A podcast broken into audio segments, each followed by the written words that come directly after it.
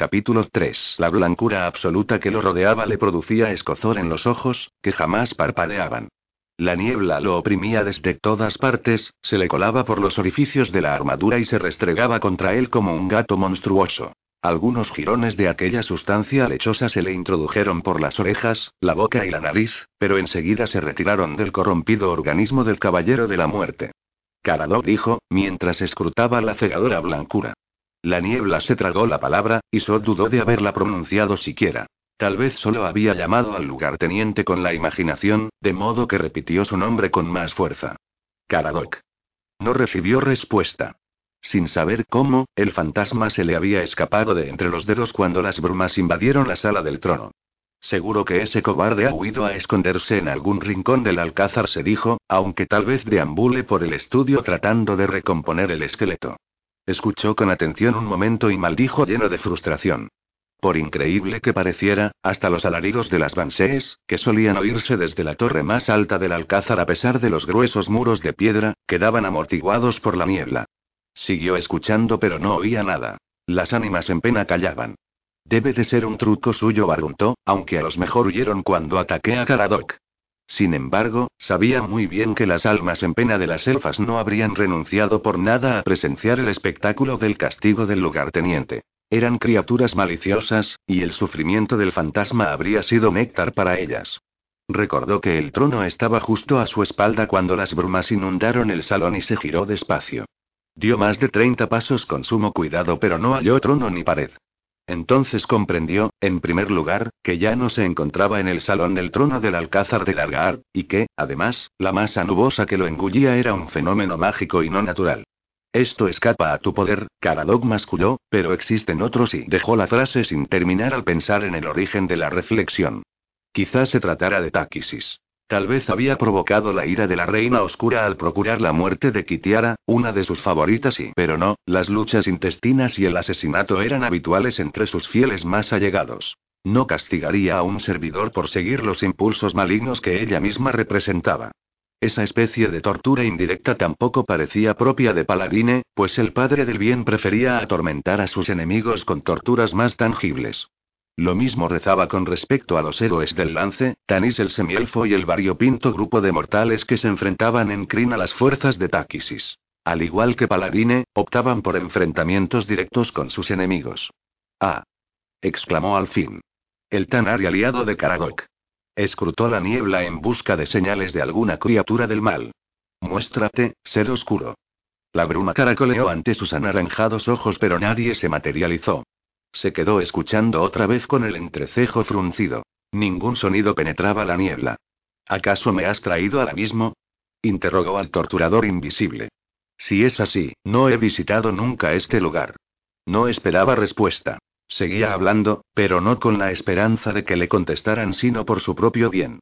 Aunque los terrores mortales no le impresionaban, el silencio absoluto le resultaba tan pavoroso como la tumba a la mayoría de los hombres de Krim. Si callaba, lo invadía la sensación de que se deslizaba hacia el olvido, de que perdía la memoria, de que no sentía el dolor que le recordaba que aún existía.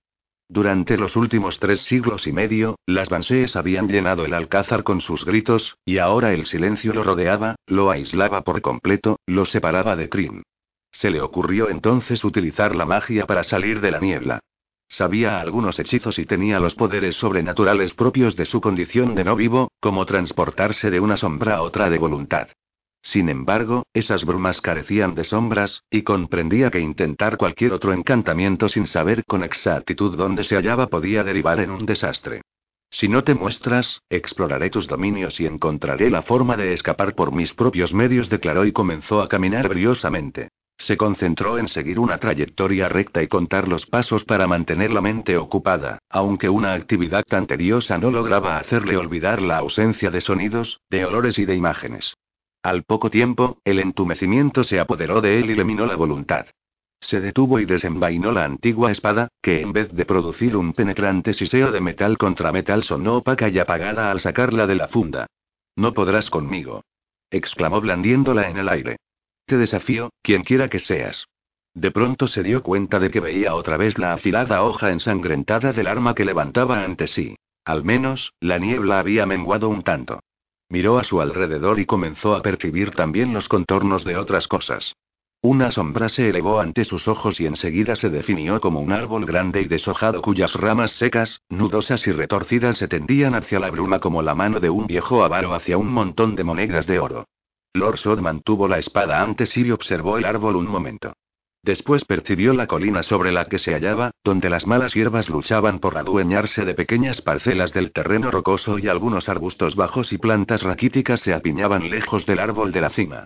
Entre los enmarañados brotes de aleña, de flores blancas, y de escuálida belladona todavía flotaban restos de neblina, aunque la mayor parte de la masa nubosa descendía rápidamente por el cerro hacia las extensiones de abetos marchitos y robles desnudos. Estoy lejos de largar musito. El resto del escenario se hizo visible en cuanto las nubes terminaron de retirarse, y el caballero se encontró en un altozano rodeado por un denso bosque. Hacia el sur, un río hinchado por los deshielos primaverales discurría entre los árboles, y las montañas se perfilaban a lo lejos en casi todas las direcciones, elevando sus escarpadas cumbres hacia el cielo. Mientras Sot contemplaba el entorno, el sol tocó la cordillera del oeste e inflamó el horizonte con sutiles tonos carmesí, oro y púrpura. Se sintió sobrecogido por el panorama que se desplegaba ante él después de la monotonía de las brumas. El canto de los pequeños pájaros que anunciaba el final del día, el aroma penetrante de los arbustos en flor y el soplo repentino de la brisa del atardecer que agitaba la foresta aguijoneaban los sentidos adormecidos del caballero de la muerte. Aquella ebullición repentina de percepciones sensoriales resultaba casi enloquecedora para un ser que solo había saboreado un mundo de cenizas durante mucho tiempo. Volvió a mirar el árbol de la cima, y lo que vio allí eclipsó a sus ojos el maravilloso paisaje y silenció los dulces sonidos que le acariciaban los oídos. Bajo el nudoso árbol, destacado sobre el terreno rocoso, se encontraba su lugarteniente Karagok. El fantasma flotaba perplejo bajo las ramas de negra corteza, con la cabeza penosamente apoyada en el hombro. Observaba los alrededores con ojos sin pupilas, y sus ropas parecían más harapientas por los jirones de niebla que aún colgaban de ellas. El señor Tanarri te ha traicionado, le dijo con una sarcástica sonrisa mientras lo señalaba con la punta de la espada. El lugarteniente parecía sufrir un trance. Tenía los ojos girados hacia el interior de las cuencas y movía los labios a rápidos borbotones. No levantaba los brazos para defenderse del Orsot. En realidad, daba la impresión de que no lo veía en absoluto. Voy a descoyuntarte todo el cuerpo antes de enviarte a Chemosh, amenazó Sot sin acercarse a él. Vas a suplicar clemencia, vas a implorar que te permita revelar el escondite del alma de Kitiara. Adelantó otro paso y se detuvo. Lo tenía ya al alcance de la mano y, aún así, el fantasma seguía flotando sin dar señales de alarma. El caballero de la muerte oyó entonces las palabras que salían de los labios del lugarteniente. El vacío musitó. La muerte de los no muertos. Blanco. La nada. El vacío. El viaje a través de la niebla ha puesto en evidencia su debilidad, pensó Sot con sarcasmo. Señor Tanarri. Increpó mirando al sol poniente. Este insecto está acabado. El pacto que hayas cerrado con él nada vale. Escrutó el cielo y la tierra en busca de alguna señal del monstruo. Dame el medallón que encierra el alma de la mujer humana y devuélveme a mi castillo de Krim, así todo quedará arreglado entre nosotros. Si no aceptas, te perseguiré por siempre. Entrégame el alma de Kitiara. ¿Kitiara? murmuró el fantasma. Arrebátasela al abismo, me ordenó, y así lo hice. El caballero de la muerte agarró al fantasma por el brazo con fiereza y lo zarandeó. Sí, Karadok, la recuperaste. ¿A qué señor Tanarri la confiaste? ¿Dónde está Kitiara? Un rayo de conciencia asomó a los ciegos ojos del lugarteniente. ¿Señor Tanarri? preguntó confuso. Caradoc se alejó del caballero de la muerte de un tirón, con una expresión de pánico en el rostro y las manos en gesto de defensa. Deteníos, mi señor. He visto el vacío blanco que aguarda a los no muertos desterrados del mundo mortal. Ya me habéis torturado bastante. Entonces, dime dónde descansa Kitiara, repitió Sot. Arremetió contra el árbol con toda su furia, y el tronco reseco empezó a destilar pus negro. Un gemido sepulcral como la voz del propio caballero, rasgó el aire antes de que pudiera presionar más al fantasma. Tanto Sot como Caradoc se quedaron mirando fijamente la hendidura purulenta causada por la espada del caballero, que se había transformado en una boca. La serosidad negra que seguía goteando resbalaba ahora entre deformes colmillos antes de rezumar sobre el tronco. El quejido se intensificó y vibró poderosamente por el altozano y el sombrío bosque. Para silenciarlo, Sot le asestó otro golpe de espada que abrió una segunda boca babeante y quejumbrosa. Dos voces huecas llenaron entonces el crepúsculo de tristes sonidos de dolor. Solo es posible en el abismo, gruñó Sot quedamente al tiempo que se alejaba del árbol. Semejante criatura solo es posible en el abismo. Dejando caer la mano que empuñaba la espada, levantó la otra ante sí con gesto lento y rígido y pronunció un encantamiento breve pero de efecto instantáneo. Un punto de luz azul apareció junto a las bocas heridas y empezó a despedir rayos añiles que se enroscaban en el tronco e incluso en las dentadas fauces. Al poco tiempo, la delicada blonda sofocante cubrió el árbol de arriba abajo y se cerró en un manto luminoso, que llenó las hendeduras ahogando sus lamentos y congeló el líquido negro que descendía en cordones hasta las nudosas raíces. Con la misma fuerza inexorable con que había desencajado el cuello de Karagok, Sot cerró en un apretado puño la mano que tenía extendida, y el manto luminoso oprimió el tronco al mismo tiempo. Un gemido agudo sonó con las primeras resquebrajaduras del tronco antes de que estallara en mil astillas de negra madera. Un tocón a ras de suelo fue todo lo que quedó del árbol. Un líquido oscuro salía de él a borbotones palpitantes, hasta que por fin cesó. Unos instantes de silencio sucedieron a la destrucción, pero enseguida un ronco bramido resonó en el bosque desde el este como una prolongación de los últimos estertores del árbol. Hacia el oeste, por donde el sol desaparecía ya tras los montes, aullaban en réplica criaturas ocultas en la penumbra del ocaso. Caradog no se había movido desde los primeros lamentos de las fantásticas bocas. Había restos del árbol esparcidos a sus pies, algunos todavía cubiertos de luz azul y otros, pertenecientes a las entrañas del árbol, impregnados de secreciones obsidianas. Cuando los aullidos comenzaron a resonar por el sur y el norte, más próximos al altozano, el fantasma levantó los ojos de repente. Amo, devuélvenos a Dalahard. No quiero seguir en este lugar. ¿Cómo? ¿Te asustas de los servidores de tu aliado Tanarri? No deberías sentirte amenazado aquí, en su terreno. El fantasma no comprendía. ¿Un aliado Tanarri? Pensó. Es decir, que todavía cree el cuento del señor Tanarri. Entonces, otra conclusión iluminó de pronto su mente. No había llegado allí mediante un acto mágico de su señor. Sot también había sido transportado en contra de su voluntad, y estaba tan perdido como él. Un gruñido se elevó desde los marchitos abetos, al pie de la colina. Allá abajo, entre las sombras, un par de ojos inyectados en sangre miraba con fijeza al caballero y al lugarteniente. Caradoc solo veía los globos oculares, pero Sot percibía más allá. Captó la forma de un lobo monstruoso y peludo agazapado al abrigo de unas zarzas ralas. Tenía el pelaje gris y doblaba en tamaño a todos los lobos que él había visto en Kryn. Cuando sus miradas se cruzaron, la fiera enseñó los dientes con un gruñido, gesto que a Sod le pareció de desdén, no de animadversión, producto de una inteligencia superior a la animal. Otra bestia se deslizó junto a la primera tras el matorral y, nada más llegar, echó la cabeza hacia atrás y aulló. De varios puntos cercanos alrededor del cerro surgieron llamadas similares. El caballero se parapetó en posición de ataque con la espada desnuda por delante, consciente de que, bajo aquella apariencia alpina, podían camuflarse otros monstruos más peligrosos. Al fin y al cabo, el árbol retorcido parecía en un principio una planta corriente. Vamos. Adelante. Muchos pares de ojos brillaban ya entre los árboles en torno al cerro. Si vuestro amo os ha ordenado atacar, canallas, empezad de una vez. Los lobos no se movían del pie de la colina. Algunos permanecían al acecho en el mismo lugar y otros iban y venían cruzando el terreno a zancadas largas y firmes. De vez en cuando, uno gañía en la noche. Otro respondía desde la distancia y al momento acudía a sumarse a la manada apostada en torno al montículo. Sot estudiaba a sus adversarios. No parecía que fueran a lanzarse al ataque. ¿Qué pretendían entonces? Descendió unos metros colina abajo con la espada en ristre, y los lobos que se hallaban más cerca se concentraron como uno solo para cerrarle el paso, en grupo apretado y mostrándole las amarillas dentaduras. Avanzó un paso más, y las bestias se prepararon para resistir la carga, pero no se movieron de su puesto. Bajó la espada y se quedó quieto, atento a otros movimientos posibles entre los árboles. Poseen cierta inteligencia, advirtió en voz alta, sin perderlos de vista. Tienen órdenes de retenernos aquí. Hay alguien o algo escondido en el bosque y viene hacia nosotros. Se giró hacia el árbol destrozado, esperando encontrar al lugarteniente flotando allí, como antes. Caradoc.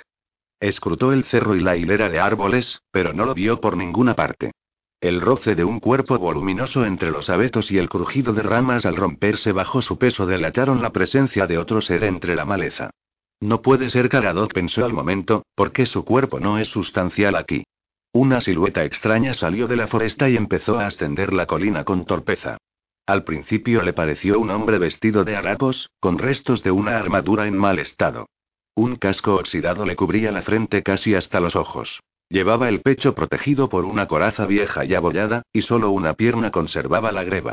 Arrastraba los pies desnudos entre las espinosas aleñas como si calzara las más elegantes botas de piel de dragón. El olor a carne putrefacta alcanzó al caballero de la muerte antes de que el débil resplandor de la luna le permitiera distinguir algo más de la criatura que se aproximaba. Un zombi, se dijo. Cuando se acercó, comprobó que tenía la piel verde grisácea y que su carne, cubierta de vergones y heridas, era como de pegotes de arcilla blanda puestos sobre el cuerpo. El hedor se intensificó. Tumbaría a un mortal, pensó Sot, aunque no era la primera vez que olía las emanaciones de piel corrompida y sangre pútrida. Él no había llegado a descomponerse, pero sus caballeros habían ido deteriorándose poco a poco con los años, y la densa pestilencia de cadáveres insepultos había impregnado el alcázar. Retrocede, ordenó Sot, en un tono más protector que exigente. Entre nosotros no hay cuentas pendientes. Sigue tu camino inútil antes de que me vea obligado a despedazarte. El zombi no detuvo su marcha vacilante, y so repitió la orden. Retrocede ya. El hecho de que el muerto viviente siguiera adelante desconcertó a Sot, porque Encrin ejercía un cierto control sobre las entidades no muertas de rango inferior. Los zombis eran un puñado de carne resucitada sin la menor conciencia, pero instintivamente siempre habían reconocido el poder del caballero muerto y ese momento. Sot plantó los pies y aguardó a que el cadáver se pusiera al alcance de la espada. El zombi dio un paso más, y después otro, y la luna le iluminó el rostro. Bajo el oxidado yelmo, dos oscuros huecos llenaban las cuencas de los ojos y un último resto de nariz colgaba debajo. La piel pastosa, minada de gusanos necrófagos, se atirantaba sobre los pómulos y la barbilla, y los labios y las mejillas, que habían sido desgajados, dejaban a la vista la dentadura, grande y torcida. Poco a poco, mecánicamente, el no muerto se arrastró unos pasos más y extendió hacia sobre las manos, cuyos huesudos dedos terminaban en afiladas garras. La espada del caballero cortó el aire en silencio. El impacto hizo perder el equilibrio al zombi, y su brazo izquierdo cayó al suelo con un ruido seco. Se incorporó entre gruñidos y alargó el otro brazo hacia Sot. El señor de Largar blandió el acero con calma una vez más, y el miembro derecho del muerto viviente siguió el camino del anterior. Sin embargo, la doble mutilación no frenó a la inconsciente criatura, que se acercó más al caballero armado. Abrió las mandíbulas de par en par y se inclinó para poner en acción la única arma de que disponía ya. Unos dientes afilados y amarillentos. El caballero lo golpeó en la cara con el macizo pomo de la espada. El zombi reculó tambaleándose, con el cráneo fracturado y sin rastro de nariz. Sin darle tiempo a recuperarse, Sod le rebanó la garganta y la cabeza salió despedida por el aire para aterrizar entre las ramas de un espino. Decapitado y desmembrado, el cuerpo fue tropezando como borracho hasta caer en tierra. Una pequeña gota de sangre resbaló por el cuello y manchó de carmesí la mugrienta coraza. Presta atención a lo que digo. Anunció a voces en la oscuridad mientras señalaba el cadáver con la espada. He superado la prueba. A modo de respuesta, los lobos dieron rienda suelta a sus voces en la noche, y el bosque retumbó con sus aullidos. El rumor de otras criaturas que rebullían entre la maleza comenzó a elevarse a medida que cesaban los ladridos lupinos. Seis zombis más, cubiertos de armaduras y harapos como el primero, arrastraban sus despojos por la falda del cerro. ¡Ya! Se jactó el caballero. Que sea uno, seis o seiscientos, ¿qué me importa? Degollaré a estas cosas sin mente como si de ovejas para un banquete se tratara. No obstante, algo lo frenó cuando intentó dar un paso adelante. Miró al suelo y vio que uno de los brazos del zombi le hacía el tobillo derecho cubierto por la armadura. Incluso desmembrado del cuerpo, sujetaba a Sot con fuerza impidiéndole el menor movimiento. Mientras tanto, el otro brazo se arrastraba solo por el suelo utilizando los dedos como patas de araña. Pero y esto es una locura. exclamó. Echó una ojeada a la cabeza, todavía atrapada en las zarzas. La boca continuaba lanzando dentelladas al aire, y las espinas del arbusto penetraban más y más en las mejillas a medida que se movía de un lado a otro. El horrible espectáculo captó toda la atención del caballero durante un breve instante y, cuando levantó la vista de nuevo, los otros zombis casi habían llegado a su altura. En esta ocasión, Sod no levantó la espada, sino que pronunció mentalmente un hechizo y apuntó un dedo. De este surgió una llama que, a gran velocidad y dejando un rastro de fuego y humo a su paso, se dirigió al ser que abría la marcha. Ninguno de los seis muertos vivientes hizo el menor amago de evitar el proyectil, como si comprendieran de alguna forma que estaban predestinados. La bola flamígera hizo blanco en el primer zombi, que, al ser envuelto por el fuego mágico, cayó chisporroteando al suelo como un saco inerte y chamuscado. El ataque letal se extendió también a los que caminaban a su alrededor cuando, de pronto, el cadáver en llamas estalló en una lluvia incendiaria que cayó sobre los demás. Otros tres comenzaron a arder entonces, y el humo oscuro y hediondo de sus cuerpos cubrió la ladera. Uno de los monstruos que quedaban no llevaba armadura sino una larga túnica como las de ciertos sacerdotes o monjes de Kryn. Ese fue el primero del que Sot se hizo cargo con un solo mandoble. El acero le atravesó el hombro con un chasquido repugnante, llegó al hueso y a la carne desecada y salió por la cadera del lado opuesto. El muerto viviente de la túnica aún dio un paso antes de que su cuerpo se extinguiera en dos mitades contorsionadas. El aullido de los lobos retumbó de nuevo por el altozano cuando el último ser se detuvo justo fuera del alcance de la espada de Sot. No llevaba casco pero sí una antigua armadura que le protegía todo el cuerpo. En la coraza lucía el blasón de un cuervo en vuelo con las alas extendidas. Conservaba algunas guedejas de pelo rubio sobre el podrido cuero cabelludo y gran parte de la piel del rostro, por lo que tenía un aspecto mucho más humano que sus compañeros. Sot, con ambos pies prisioneros aún de los brazos sin cuerpo, presentó la espada en actitud defensiva, pero el ataque esperado no se produjo. Los lobos aullaron otra vez, y el zombi dio media vuelta y comenzó a descender sin dejar de repetir una única palabra a medida que avanzaba entre sus congéneres en llamas. Strad mascullaba entrecortadamente, Strad. Se internó en el bosque, y los monstruosos lobos también desaparecieron uno tras otro entre los árboles hasta que solo quedó un ejemplar solitario. La bestia miró fijamente al caballero de la muerte, y las hogueras de alrededor arrancaron a sus pupilas perversos destellos en la noche. Sot se enfrentó a la fiera mirada con la suya, que jamás parpadeaba.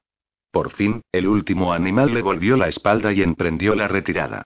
Mientras Sot cercenaba las manos que lo sujetaban por los pies, oyó los aullidos y ladridos de los lobos que se iban dispersando por el bosque en dirección oeste y supo que lo llamaban. Síguenos, decían. Hizo una pira con los miembros sueltos y los cuerpos y alimentó el fuego con fragmentos del árbol, aunque no ardieron con tanta facilidad como la carne de los muertos vivientes.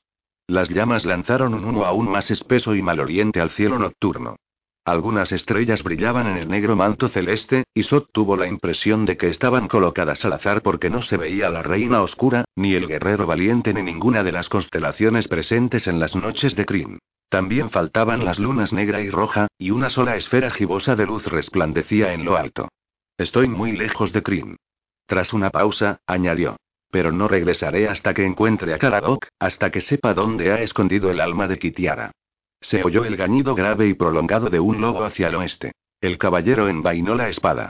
Al final de la senda que seguí se halla vuestro amo, y tal vez me sirva de ayuda para dar con el rebelde.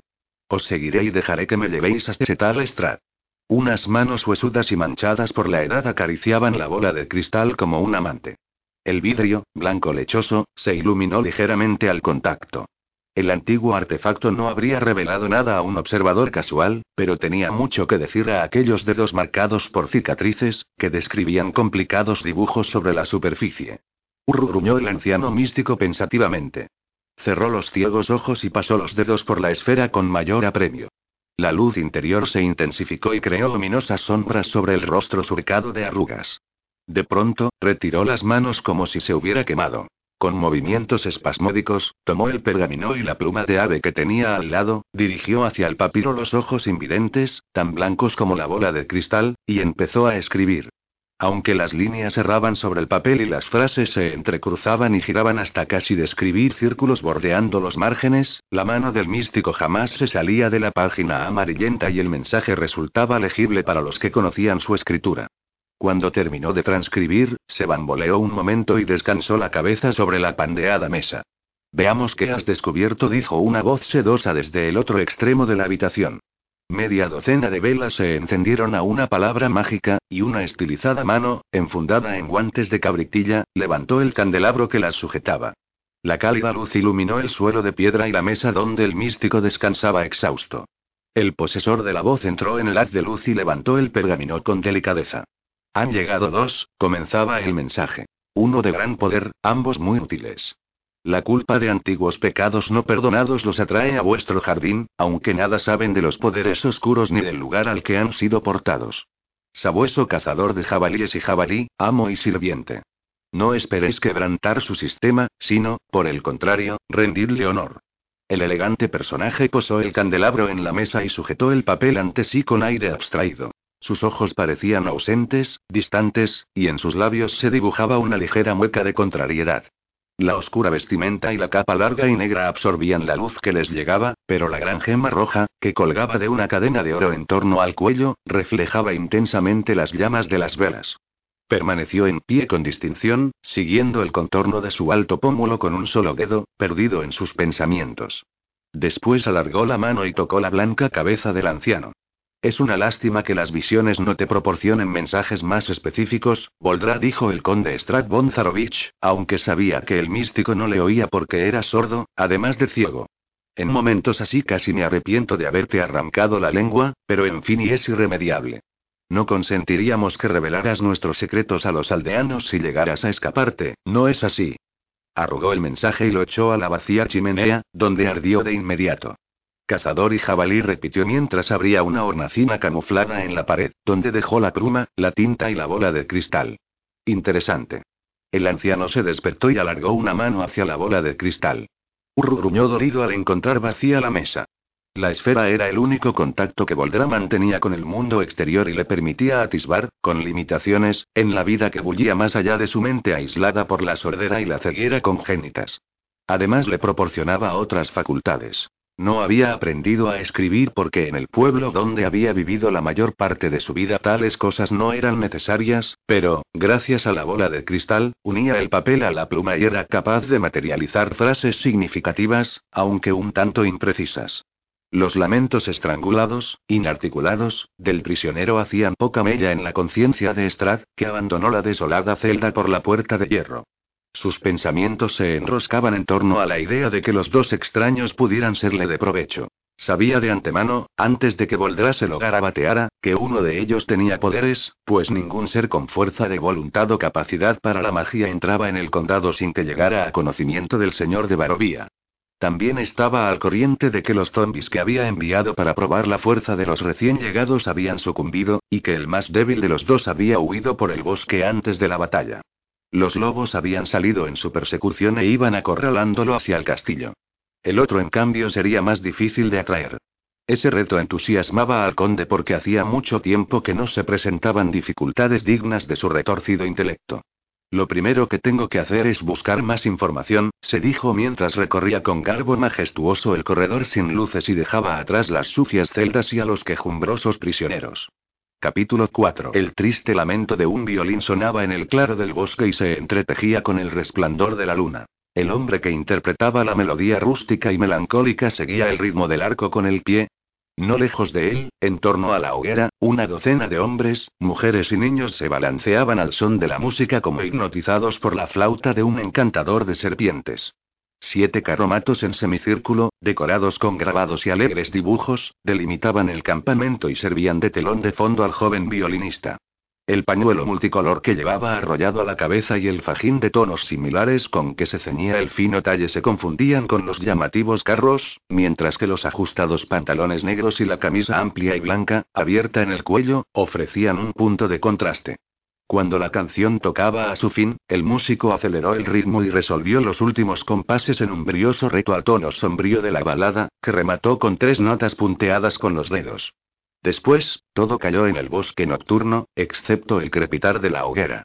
El músico no esperaba aplausos del público, formado por sus sobrinos, primos y abuelos, aunque el silencio reflexivo le indicó que habían disfrutado con la pieza, recompensa casi tan valiosa como las monedas que le ofrecían algunas veces cuando tocaba ante desconocidos. Envolvió el violín en un paño tupido bordado que había sido robado el día anterior en un pueblo cercano.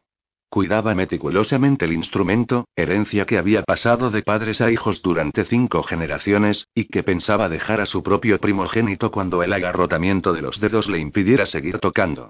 No. Déjame en paz. El grito de la mujer sorprendió a Andari, y el precioso legado se le cayó de las manos. Si no hubiera estado envuelto en el paño, la piedra sobre la que rebotó podría haber dañado la superficie. Tan solo una minúscula astilla saltó del instrumento, aunque a Andari le pareció suficiente motivo de cólera. Magda. exclamó con el violín entre los brazos como si arrullara a un niño. Se oyó un estrépito de cristales rotos en el interior de un carromato. No te acerques a mí. Un objeto contundente se estrelló contra la pared del carro y la puerta se abrió de golpe. Vete con la gorda de tu mujer. Una joven gitana se recortó en el umbral contra la luz del farol. Su cabello, negro como el azabache, caía en rizos hasta los hombros. Se apartó un mechón de los ojos con un gesto altivo. Los altos pómulos le endurecían la expresión a pesar de los labios suaves y abundantes y los atractivos ojos verdes. Lanzó una furiosa mirada al interior del carromato al tiempo que se recogía la larga falda, bajo la cual aparecieron dos estilizadas piernas. El modo en que descendió los tres escalones hablaba de sus condiciones para el baile. Maldita seas, Magda dijo Andari, y en dos grandes zancadas se plantó junto a ella. Sin soltar el violín que apretaba contra el pecho, retuvo a la muchacha por el hombro. Mira lo que has hecho. Por culpa de tus gritos se me ha caído el violín al suelo. Un hombre de baja estatura y escaso cabello asomó desde el carromato. Estaba pálido, y el sudor le caía por la frente hasta los ojillos brillantes. Se estiró la camisa con un movimiento de los hombros, y abrochándose los ricos botones de plata que adornaban el lienzo blanco, dijo. Esa no es para mí, andan, a menos que quiera morir asesinado en la cama. Te advertí que lo trataras bien, ¿no? La regañó zarandeándola violentamente. Magda abofeteó a su hermano. Unos hombres y una mujer pasaron junto a ellos de camino a sus carromatos, pero no prestaron atención. Habían visto esa escena entre los hermanos muchas veces y sabían que no era necesario intervenir. No me puedes obligar a acostarme con ese patán, ni siquiera por el pan que como replicó Magda furiosa. El hombre salió por fin con la camisa abrochada, tirante sobre la abultada panza. Habría pagado generosamente por una ramera tan bonita como tú presumió. Frunció el entrecejo y se rascó el cogote. Podría hacer que la autoridad castigara con unos latigazos ese cuenco que me has lanzado, de modo que considérate afortunada porque soy un tipo afable. Naturalmente, Hergres repuso andar y con una sonrisa servil. Descuidad, yo me ocuparé de que reciba su merecido por haberos tratado mal. Como quieras, replicó el boyardo sin inmutarse. Miró a la hermosa mujer de arriba abajo. Magda enrojeció de ira, y sus ojos se inflamaron como una tormenta en el mar. A pesar de los insultos, aquellos ojos verdes lo atraían. Cualquier hombre habría deseado perderse en ellos y sacudió la cabeza. Te habría convertido en una reina. Suspiró y se volvió hacia Andari. Mi caballo, muchacho. Tengo que llegar al pueblo enseguida. La falsa sonrisa del músico se desvaneció. ¿Seguro que no deseáis conocer vuestra fortuna? Aunque tal vez prefiráis la compañía de una de mis primas. Fijó la mirada en la bolsa que el comerciante llevaba atada al cinturón. El clan no permitía la entrada de extraños o en el campamento salvo en contadas ocasiones, y sería una vergüenza dejar escapar a aquel con la bolsa intacta. Tráeme el caballo, vamos. Repuso Hergrest secamente. Echó una ojeada al sombrío bosque, más allá del semicírculo de carromatos. Es una locura viajar de noche y pero pensaba que merecería la pena arriesgarse. Ve a buscar la montura del señor espetó Magda. Andar iba a golpear a su hermana, pero se detuvo al ver que se llevaba la mano al ancho fajín de la cintura. Sabía por experiencia que allí solía guardar ella un puñal. Mi hermana no sabe nada de la vida, señaló Antari antes de irse a ensillar el corcel del boyardo. Se rascó una cicatriz blanca y alargada en el dorso de la mano. No creáis que todos los vistanís somos tan ingenuos. Echó a correr hacia su carromato, dejó el violín bien arropado sobre los escalones y desapareció tras las caravanas. Una vez solos, Magda y Grest mantuvieron un incómodo silencio, hasta que la joven sonrió. De todas formas, tengo una cosa que ofrecerte, le dijo con coquetería. Se dirigió hacia el carro familiar y, con cuidado para no rozar el violín de su hermano, recogió un saco de arpillera que había cerca de la entrada. Regresó junto al payo con el bulto tintineante. Hay una forma de hacerte irresistible a las jovencitas, murmuró al tiempo que sacaba una bolsita del saco y se la ofrecía. Deja caer una pizca de esto en el vino de una hermosa mujer y la tendrás a tu entera disposición. Claro está que a nosotras, las vistanís, no nos hace efecto. Basura farfulló el hombre tras echar un vistazo. Los filtros de amor son para los viejos, los pobres o los feos que no pueden conseguir a la mujer que desean. Magda devolvió los polvos al saco con una sonrisa cínica. Tanto mejor si no los compraba, pensó, porque Grest se habría lanzado a la caza de la tribu en cuanto hubiera descubierto que los polvos no eran más que polvo de huesos. Quizás este amuleto, Hergrest. Eres valiente al atravesar Barovía después de la puesta del sol, pero hasta el más osado debería llevar un talismán de estos.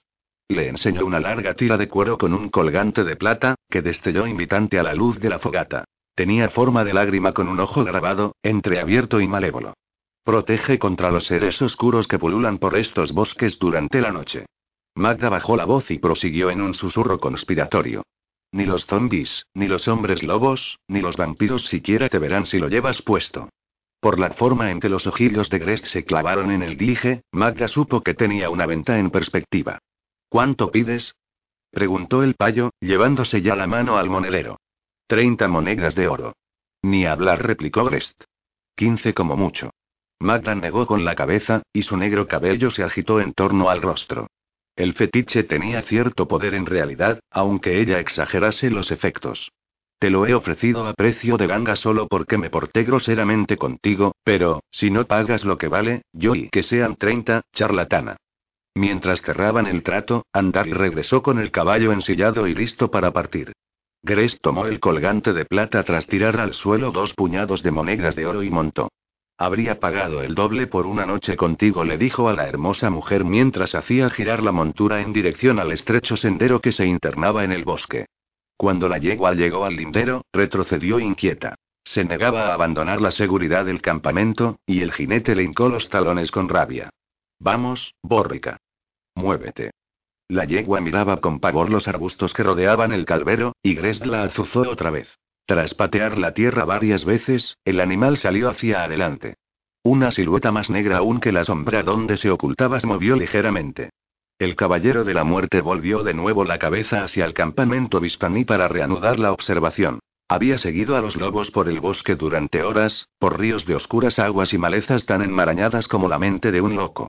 Hacía varios kilómetros que los monstruosos guías habían dejado de aullar y sus voces fueron sustituidas por un débil son musical, que Sot siguió hasta llegar al pequeño enclave gitano. Al principio supuso que los vistanís allí reunidos eran una ilusión o despreciables moradores del abismo disfrazados de seres humanos. Sin embargo, después de observar a los hombres y mujeres durante una hora, cambió de opinión. Al parecer, eran simples mortales, y ahora esperaba que uno de ellos se destacara como jefe de la chusma. Tal vez se tratara incluso del tal Strat del que había hablado el zombie. El joven llamado Andari ejercía cierto poder sobre los demás, pero era evidente que nadie lo temía. No, no era él quien mantenía la unión de la tribu. El joven gitano, ajeno a los brillantes ojos que lo vigilaban, seguía censurando a su hermana. No quieres robar, no quieres bailar para extraños, y tus cuentos no nos sirven de nada. La tiró al suelo de un puntapié en el costado. Da gracias de que Grest haya comprado el amuleto porque, si no, esta noche te ibas a dormir al bosque. No eres tú el dueño del destino de Magda. El joven giró sobre sí mismo para mirar de frente a la apergaminada anciana que acaba de pronunciar tan concisa sentencia. Madame Girani replicó sonrojado de desconcierto. No me tomo la libertad de hablar por vos, pero Magda y escucha mi palabra, no la tuya. Madame Girani absorbió el fuego del alma del muchacho con una fría mirada de sus ojos azules. Andari, intimidado, tendió la mano a su hermana. Bien aprobó la vieja Vistaní mientras la joven se levantaba y se sacudía el polvo de la falda. Ahora decidme, ¿qué sucede? Magda se acercó a la anciana y posó la mano con suavidad sobre su encorvado hombro. Andari quería que me vendiera un boyardo rico del pueblo y, cuando le dije que no, me abandonó con él en el carromato. Tuve que romperle un cacharro de cristal en la cabeza al cerdo ese para convencerlo de que me dejara en paz.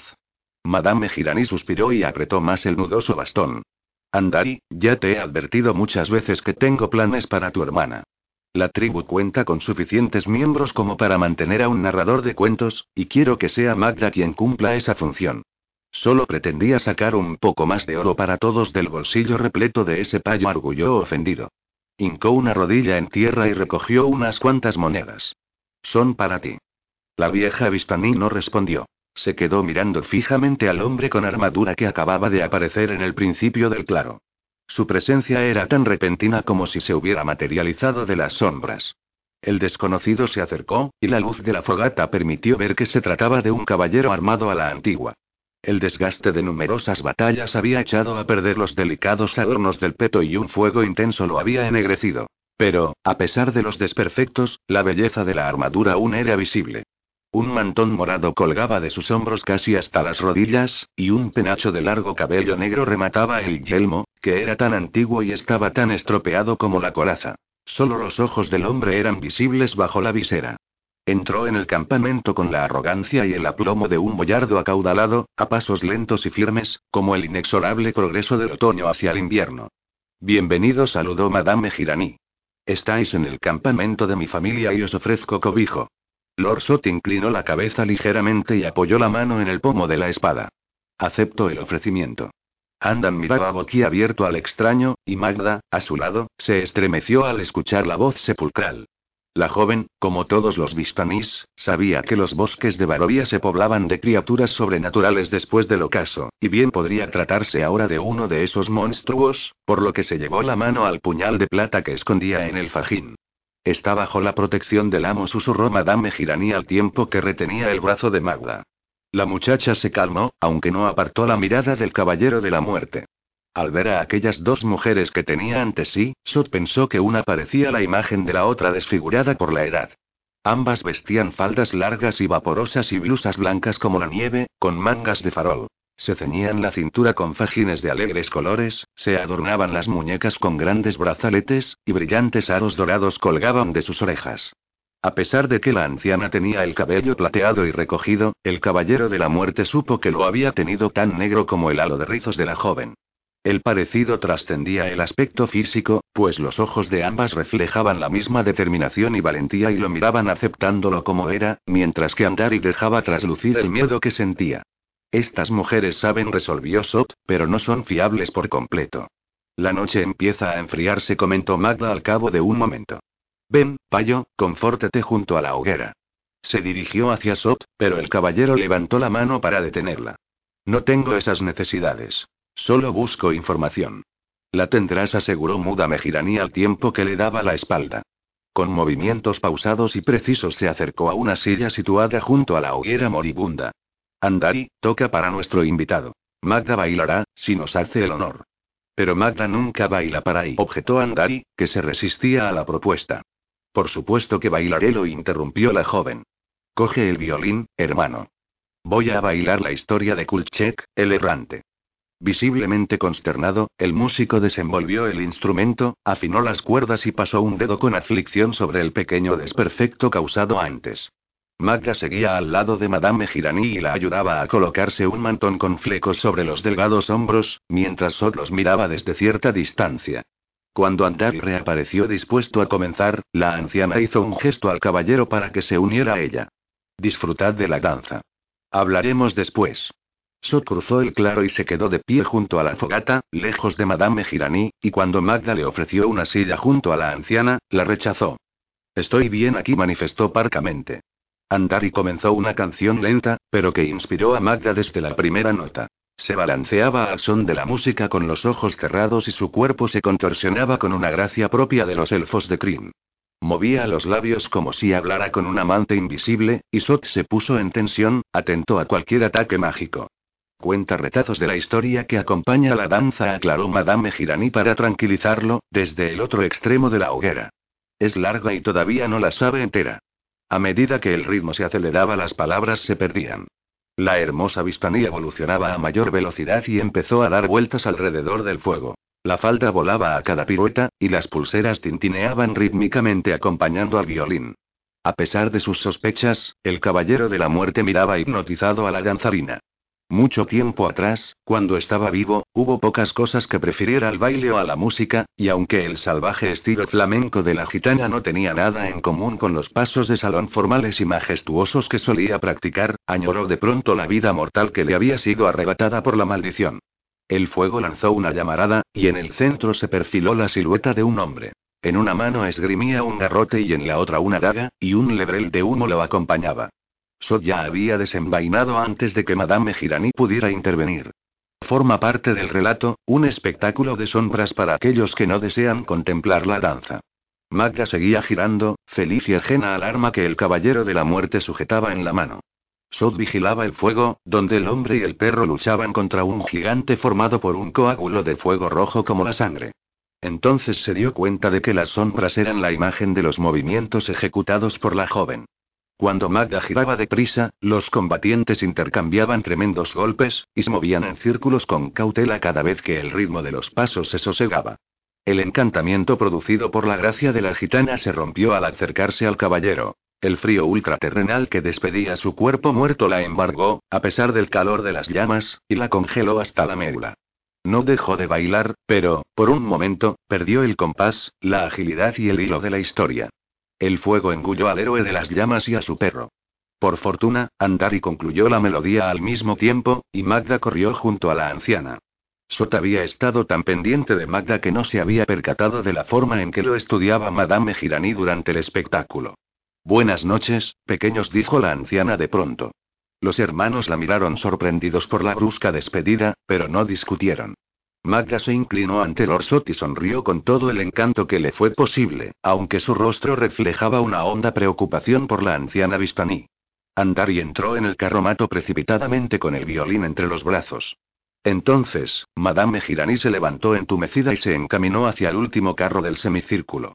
Vamos a hablar a otra parte fue la única explicación que le dio al caballero. El carromato en el que entraron era el más grande de los siete, y la anciana no lo compartía con nadie. Había una sola cama, pequeña, un simple montón de mantas en realidad, encajonada en el atestado interior, y el resto del espacio estaba repleto de frascos y ampollas de todos los tipos que contenían polvos o líquidos. Del techo colgaban pieles de animales, que velaban la luz de una solitaria lámpara de aceite situada en el centro. En una esquina se amontonaban unos cuantos libros con las páginas raídas y las cubiertas de piel manchadas de grasa. Esparcidos por todas partes, había recipientes que contenían dados, huesos y diversos objetos menudos. Junto a la yacija había una jaula dorada del tamaño de un niño, entre cuyos macizos barrotes mediaba escasa distancia. Unas serpientes forjadas en plata se enroscaban en la base, y sus cabezas se confundían con los mismos barrotes. En la parte superior, una sola víbora hinchada se recogía sobre sí misma y su boca abierta formaba la cúspide de la jaula. Sot había visto otras parecidas en Krim, que se utilizaban para criar aves exóticas, pero lo que vivía en esta no era un ser tan terrestre. Veo que os fijáis en mi mascota, dijo la anciana. Tomó un palo de escoba y lo pasó por los barrotes. El chillido de la criatura era similar al de los cerdos, pero la serie de palabras inacabadas que siguió a la queja pertenecían sin duda a alguna recóndita lengua humana. Los dedos marrones del bicho se cerraron completamente en torno al metal como la cola de un mono en una rama, y el animal sacudió la jaula hasta hacerla bailar. Batió el reducido espacio con sus pequeñas alas, plumosas como las de las palomas, y volvió a recogerlas contra el escamoso cuerpo. Asomó por los intersticios el rostro seboso, desprovisto de nariz y orejas, donde solo se abrían un ojo ribeteado de rojo y una boca grande y babeante. Un mago me lo dio hace mucho tiempo a cambio de cierta información. Todavía no sé lo que es, pero de vez en cuando murmura entre sueños secretos, conjuros y palabras mágicas. El encantamiento que habéis presenciado esta noche, las sombras creadas por Magda, me lo enseñaron sus balbuceos. Volvió a golpear la jaula y la criatura escupió una retaíla de insultos que incluso a Sot, que no comprendía el lenguaje, le parecieron inflamados de odio. La perorata provocó la risa de Madame Girani, que cubrió la jaula con una manta. Las protestas del ser se atenuaron un momento y enseguida el carromato quedó sumido en el silencio otra vez. En el centro de tanta sordidez, justo debajo de la lámpara de aceite, había una mesa flanqueada por dos sillas. Madame Girani sorteó renqueando los fardos de telas y los paquetes de plumas que atestaban el suelo y tomó asiento. Después hizo una señal al caballero para que ocupara la silla de enfrente. Os diré cuanto me sea posible, Lord de Largard anunció en un murmullo que parecía un papel al rasgarse. El caballero de la muerte asintió sin mostrar sorpresa porque la mujer lo llamara por su nombre. Había omitido las presentaciones a propósito al llegar al campamento, pero, al parecer, tales precauciones sobraban en esa tierra extraña. Tal vez os incomode sentaros cerca de mí, dijo. El frío del más allá me impregna como una enfermedad. La vieja rió sin alegría. El frío de la muerte me cala los huesos siempre, al amanecer y al anochecer, explicó con los dedos entrelazados sobre la mesa. Vuestra aura no me afecta más que el paso del tiempo. Tomad asiento, por favor. Los lobos de estos bosques son bastante grandes, comentó sin preámbulos tan pronto como se acomodó. Efectivamente, pero no resultan tan siniestros como las demás criaturas que deambulan por las forestas. No obstante, poco de lo que se mueve por aquí puede haceros mal alguno, Lord Sot. ¿Qué tierra es esta? El condado de Barovía. Barovía repitió el caballero pensativamente. Nunca lo había oído. ¿Está en algún rincón de Kryn? ¿Es tal vez un estrato del abismo? Aunque he viajado mucho con la tribu, no sé nada de esos lugares. Barovía es sencillamente Barovía. El caballero de la muerte sopesó la respuesta en silencio mientras Madame Girani sonreía jugueteando con las pulseras. ¿Os han traído las brumas, no es cierto? preguntó al cabo. Sí. Estaba en mi castillo en Kryn, y al momento me rodeó la niebla. Cuando se disipó, me encontraba en una colina a unos pocos kilómetros de aquí. ¿Llegasteis solo? Ahora estoy solo. No tenéis por qué saber nada más, repuso, ceñudo bajo el yelmo. Madame Girani se tomó el rechazo con diplomacia. Sin dejar de sonreír, se arrellanó en la silla. Os prometí responder a cuanto supiera, Lord Sot, pero ya soy vieja y necesito dormir. ¿Deseáis preguntar alguna otra cosa? ¿Quién controla las brumas? No lo sé. Algunos opinan que son una fuerza sin mente que arrebata a la gente de su lugar para traerla a Barovía, pero otros aseguran que obedece a determinados poderes oscuros. ¿Poderes oscuros? ¿Estrad es un ser oscuro? Tuvo la impresión de haber sorprendido a la vieja con la pregunta, pero la gitana trató de ocultarlo. ¿Dónde habéis oído ese nombre? ¿Es que no leéis el pensamiento? ¿Sabíais mi nombre sin que os lo dijera y cómo es que no tenéis la respuesta a esa cuestión? La vieja frunció el entrecejo, y las arrugas de su rostro se unieron hasta casi taparle los oscuros ojos. Pedí a mi nieta que bailara para vos, que invocara las sombras de fuego para que vierais que somos un pueblo de magos. No resultó difícil adivinar vuestro nombre. Con los brazos cruzados sobre la armadura, so repitió la pregunta. ¿Quién es Strad?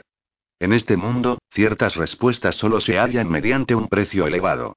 El caballero descargó el puño contra la mesa, y una red de finas grietas se extendió por la madera como una tela de araña.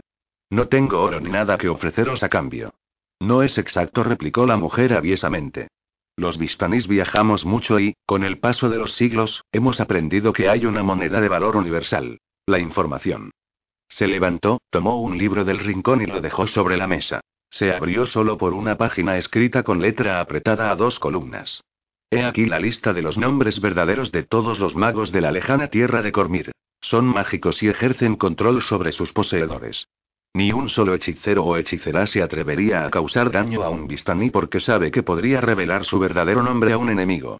Jamás os confiaría nada que os proporcionara poder sobre mí, anciana contestó Sot al tiempo que apartaba el libro. Las páginas se cerraron con un ruido sordo, y el tomo aterrizó sobre un montón de plumas. Sería insensato esperar lo contrario, Lord Sot dijo la mujer en tono conciliador, y regresó a su sitio. Pero reconoced que debéis darme algo a cambio de lo que os ofrezco. ¿Qué queréis saber? El conde Estrada había enviado al campamento una serie de órdenes imprecisas. Averigua lo que puedas con respecto al caballero, pero no lo enfurezcas ni reveles mucho sobre mí. Los Vistanís solían prestar ese tipo de servicios al conde, y eran hábiles en sonsacar a los viajeros incautos. No obstante, el caballero de la muerte no era un insensato, y Muda Mejirani se detuvo a meditar la respuesta con cautela. Contadme lo que os plazca. Una gesta heroica que hayáis realizado en el pasado, o cómo llegasteis a este estado, y después yo os revelaré lo que me está permitido sobre Strad. El caballero de la muerte repasó sus recuerdos en busca de un episodio apropiado, algo que satisficiera a la Vistani pero que no le diera nada que pudiera utilizar después en su contra. Durante los 350 años que llevo de existencia como no muerto, he olvidado muchos de los momentos más célebres de mi vida comenzó, pero os contaré lo siguiente. Fui uno de los más valientes caballeros de Solamnia, el más noble de la Orden de la Rosa. Mis hazañas se cantaban por todo Kryn, desde los sagrados claros de la isla de San Crist hasta el templo del príncipe de los sacerdotes de Istar. Mi caída fue larga. Comenzó el día en que partí de mi casa hacia el concilio de caballeros de la ciudad de Palantas, la más bella de Trin. En el camino, mis trece leales caballeros y yo rescatamos a un grupo de mujeres elfas de manos de unos bribones. Los recuerdos se apoderaron de Sot, y el mugriento carromato desapareció de su vista. Estaba casado, prosiguió con tono casi mecánico el desarrollo de los acontecimientos que se abría en su mente, pero me prendé de la belleza de una de ellas, una elfa llamada Isolda, y durante el largo camino hacia Palantas seduje a la hermosa e inocente joven. Iba a convertirse en hija venerable de Paladine, en sacerdotisa del más grande de los dioses del bien en Crini, pero yo la corrompí. Una imagen centelleó un instante en su cerebro. En un claro lleno de sol estrechaba a Isolda. Ella lo miraba radiante, y su largo cabello dorado cubría los brazos masculinos. Aunque ya no sentía el aguijón de la sensualidad, el recuerdo del deseo lo embargó un momento. El vínculo que me unía a otra mujer subrayó no disminuía las ansias que despertaba en mí, y ofrecí todo a cambio de Isolda. Mi posición como caballero, mi lugar en la sociedad solámnica y, mi honor. ¿El honor era importante para vos? La intervención de Madame Girani rompió la concentración de Sot y ahuyentó los recuerdos evocados por su memoria. Existía un juramento sagrado para todos los que formaban las filas de caballeros de Solamnia, explicó Sot disimulando el fastidio por la interrupción. Est Sularus mitas. Mi honor es mi vida. Cerró el puño con fuerza. Renuncié al honor por Isolda. Antes de llegar a Palantas, envié órdenes a mi lugarteniente, que se había quedado en el alcázar para cuidar de mis asuntos. Tenía que asesinar a mi esposa, degollarla en el lecho, y arrojar el cuerpo a una fosa cercana al castillo. El acto se llevó a cabo, y yo creí haber resuelto mis problemas librando al mundo de una mujer refunfuñona. Pero Isolda enfermó en Palantas. Estaba embarazada de nuestro hijo. Sacudió la mano como desechando el asunto y concluyó con rapidez. Las mujeres elfas descubrieron mis crímenes ante el concilio de caballeros, y ellos me juzgaron por adulterio y asesinato. Se inclinó sobre la mesa con aire amenazador, aunque la vieja no se inmutó. Y ahora añadió, ¿quién es Strad? El conde Strad von Zarovich es el señor de estas tierras, replicó Madame Girani sin titubeos. Su castillo, llamado Ravenloft, se encuentra en la falda de una montaña que domina el pueblo de Barovía, de donde toma nombre el condado. El conde es un nigromante poderoso, ¿no es así? Él no controla las brumas que os trajeron aquí, si os referís a eso.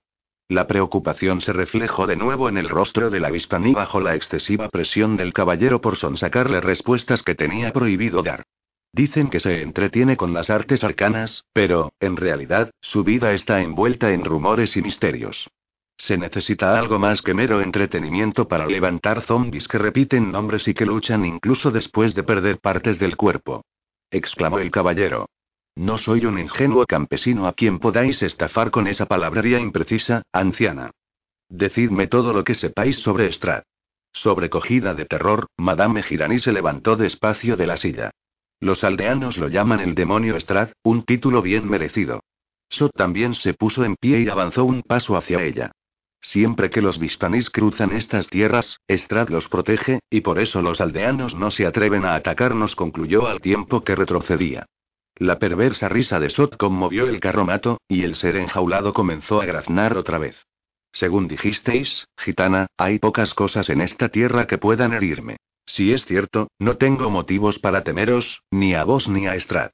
Sin darle tiempo a hacer otro movimiento, la Vistani sacó un puñal enjollado que provocó la hilaridad del caballero. ¿Creéis que podéis atacarme con eso? preguntó, y la agarró por la mano. Ya os advertí que conocemos la magia, caballero de la muerte. La hoja de esta daga está encantada, hechizada para lidiar con los de vuestra catadura. Con un rápido giro de muñeca, Madame Girani atravesó el guantelete del caballero con el puñal y se lo clavó en los dedos. Aunque el corte no era profundo, le quemaba como si la hoja estuviera impregnada de ácido corrosivo. Sot sofocó un grito de dolor. Hacía muchos años que no tenía esa sensación. No cometió el error de desenvainar la espada porque sabía que un arma de hoja larga como la suya jugaría en desventaja contra un cuchillo bien manejado, en el reducido espacio del carromato. Entonces, con movimientos decididos, levantó la jaula y retiró la manta. El bicho encerrado chilló e intentó hender las manos de Sot con sus garras, pero las afiladas uñas resbalaban sobre los guanteletes. Madame Girani buscó la puerta, pero, antes de alcanzar la salida, Sot forzó los barrotes de la jaula como si de junco se tratara, y el volador se lanzó hacia la vieja desplegando sus alas angélicas, con las cuatro zarpas en posición de ataque. La anciana trató de mantenerlo a raya, pero el ser se posó sobre el brazo extendido y trepó escarbando en dirección al rostro. Sod levantó una mano y descolgó la lámpara del gancho. Presentad mis respetos a los poderes oscuros, dijo, antes de estrellar la lámpara contra el suelo. El aceite se inflamó sobre las plumas, telas y papeles desparramados a los pies de la mujer, y las llamas se propagaron de un montón de fruslerías al siguiente incendiándolo todo. Madame Girani lanzó a gritos una última maldición mientras luchaba con el monstruo que le picoteaba el hombro. Maldito seáis, so de Largaard. Jamás regresaréis a Crin, pero siempre tendréis presente vuestro hogar. El bicho desgarró el rostro de la mujer y le arrancó tiras de carne sanguinolenta. Abrió la boca, su único ojo giró en la órbita y le hincó los dientes en la garganta. Una cortina de fuego se interpuso entre Madame Girani y Soti, después, un chillido horripilante sacudió el carromato. El olor a carne quemada se unió a la fetidez de pieles abrasadas y de madera ardiendo. Sot se giró e hizo saltar la puerta de sus goznes con una patada. El soplo de aire nocturno avivó las llamas, y el caballero de la muerte abandonó el carromato envuelto en una nube de espeso humo negro. Fuego. Despertad todos. Aquí, aquí. exclamó otra voz. He oído gritar a Madame Girani. Los hombres de la tribu abandonaron sus lechos y se afanaron buscando agua para apagar el incendio. Oyeron los aullidos que venían del carromato y vieron salir al Orsot de aquel infierno, pero a él no lo rozaban las llamas. Las chispas que le caían sobre la capa y el yelmo se enfriaban al instante. Una densa humareda asfixiante lo rodeó, pero la traspasó como si fuera una dulce brisa primaveral. La ha matado Musituno, pero nadie se atrevió a detenerlo. Los vistanís, con cubos de agua en la mano, miraban petrificados de terror. Aquel hombre de fulgurantes ojos anaranjados debía de ser un mensajero de Strat. Tal vez fuera servidor de los poderes de las tinieblas que gobernaban sobre todos ellos, incluido el conde. Ese pensamiento empujó a muchos de ellos a huir por el bosque. Otros, sin embargo, más jóvenes y menos supersticiosos, veían en Sota un simple payo que había tenido la osadía de atacar a uno de los suyos. Y fueron dos de estos, que no contaban más de quince inviernos, los que se apresuraron tras el caballero armado. El código no escrito de los Vistanis clamaba venganza contra el extranjero, y los dos muchachos asumieron su cumplimiento con el entusiasmo irreflexivo de la juventud. Uno blandía una larga espada y el otro una daga. Ambos parecían duchos en la pelea, pero el caballero observó que la ira y el miedo los hacía descuidados. Sin esforzarse apenas, desenvainó y despachó a los dos. La sangre se derramó por el polvo y lo tiñó de rojo. El caballero estaba de espaldas al carromato incendiado con el acero en la mano izquierda, apuntando hacia el suelo, y las llamas proyectaban su sombra, que dominaba el calvero, tétrica y cambiante, sobre los cuerpos caídos. Una pequeña explosión conmovió el campamento cuando el fuego alcanzó las ampollas y frascos de ingredientes exóticos almacenados en la caravana, y el techo, presa ya de las llamas, estalló en mil pedazos que se esparcieron por todas partes. Los pocos gitanos que no habían huido a refugiarse en el bosque comenzaron a echar cubos de agua sobre los focos de fuego iniciados por la lluvia de fragmentos, pero el carro situado junto al de la anciana comenzó a arder enseguida. Los niños vociferaban a pleno pulmón, y de entre los adultos dominados por el pánico, una sola persona se atrevió a acercarse a Sot. Magda, la hermosa bailarina, que atravesó el campamento a toda prisa hacia el lugar del siniestro. Madame Girani gritó, con las mejillas regadas de lágrimas. Sod la detuvo cuando pasó junto a él, y el frío ultraterreno de la mano le produjo círculos azules en la estrecha muñeca. Está muerta, le advirtió. Magda se quedó rígida de miedo y dolor. Intentó alejarse del caballero, pero la tenía atenazada entre sus dedos férreos, y cayó de rodillas al lado de los cadáveres de sus congéneres mientras miraba la huida de los pocos que quedaban. Su hermano se detuvo en el lindero y la miró a su vez. Sin sentir vergüenza por su cobardía, dio media vuelta y echó a correr con el violín pegado a su pecho. El caballero de la muerte escudriñó el campamento. Todos los vistanís se habían dispersado en la noche, y solo el crepitar de las hogueras y el quedo sollozo de la joven que tenía a los pies rompían el silencio. ¿Te llamas Magda, no es cierto? Inquinó, tras aflojar la mano con que la retenía. Pareces inteligente, prosiguió sin aguardar la respuesta, de forma que no intentes engañarme ni escaparte. La soltó y envainó la espada. Magda se frotaba la muñeca sin mirarlo.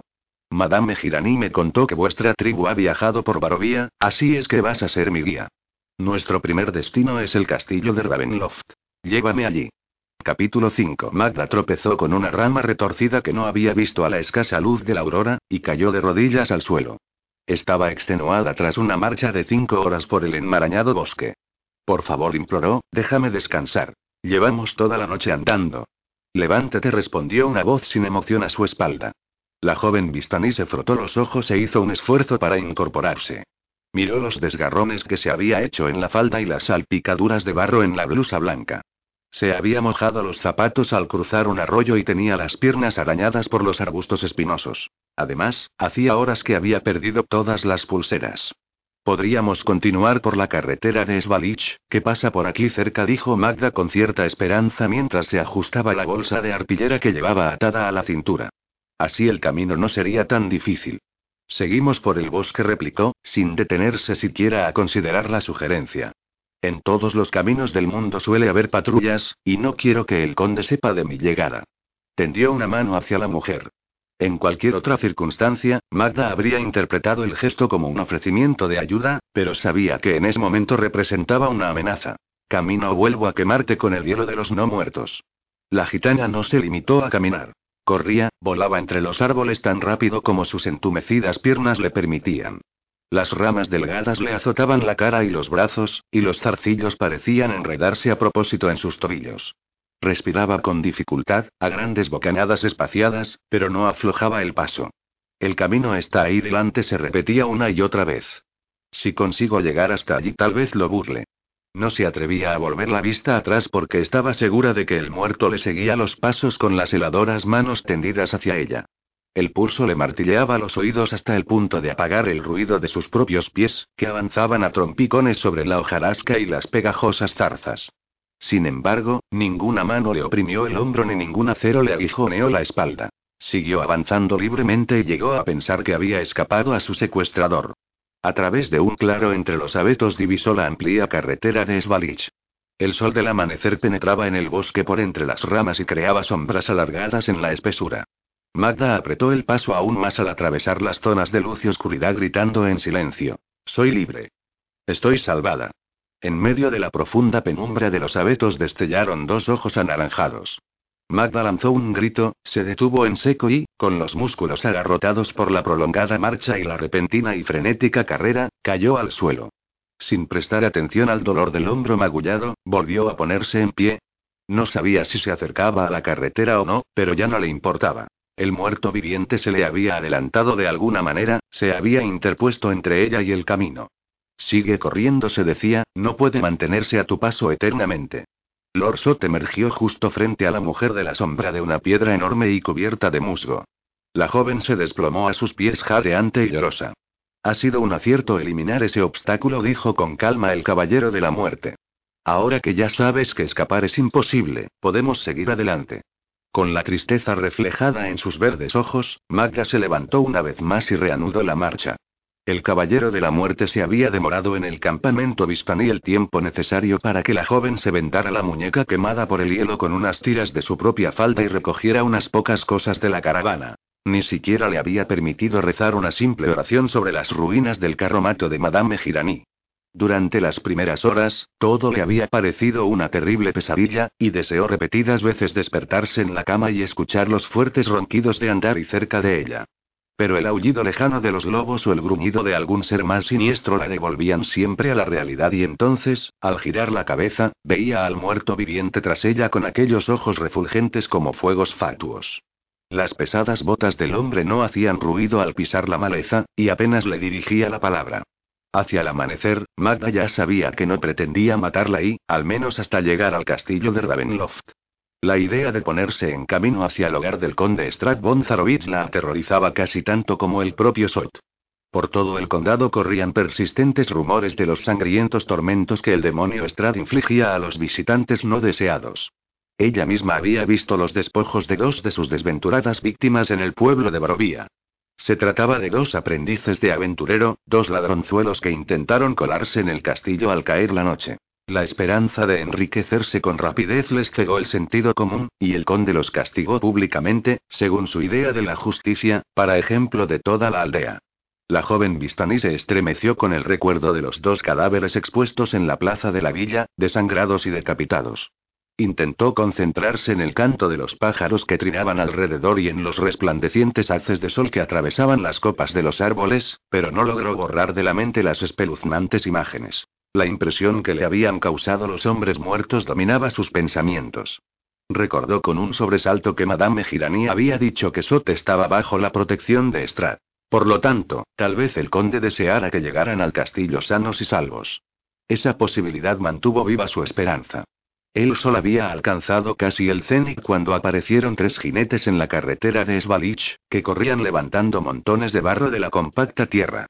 Detrás galopaba otro caballo con un hombre echado en la silla. El camino estaba bastante lejos y no lograron distinguir más detalles, pero hacía ya una hora que los grupos de hombres montados aparecían con frecuencia, así como algunos campesinos solitarios con carretas llenas de alimentos. Debemos de estar acercándonos al pueblo, manifestó Sot en cuanto pasaron los jinetes. Si seguimos a este paso, ¿cuánto tardaremos en llegar?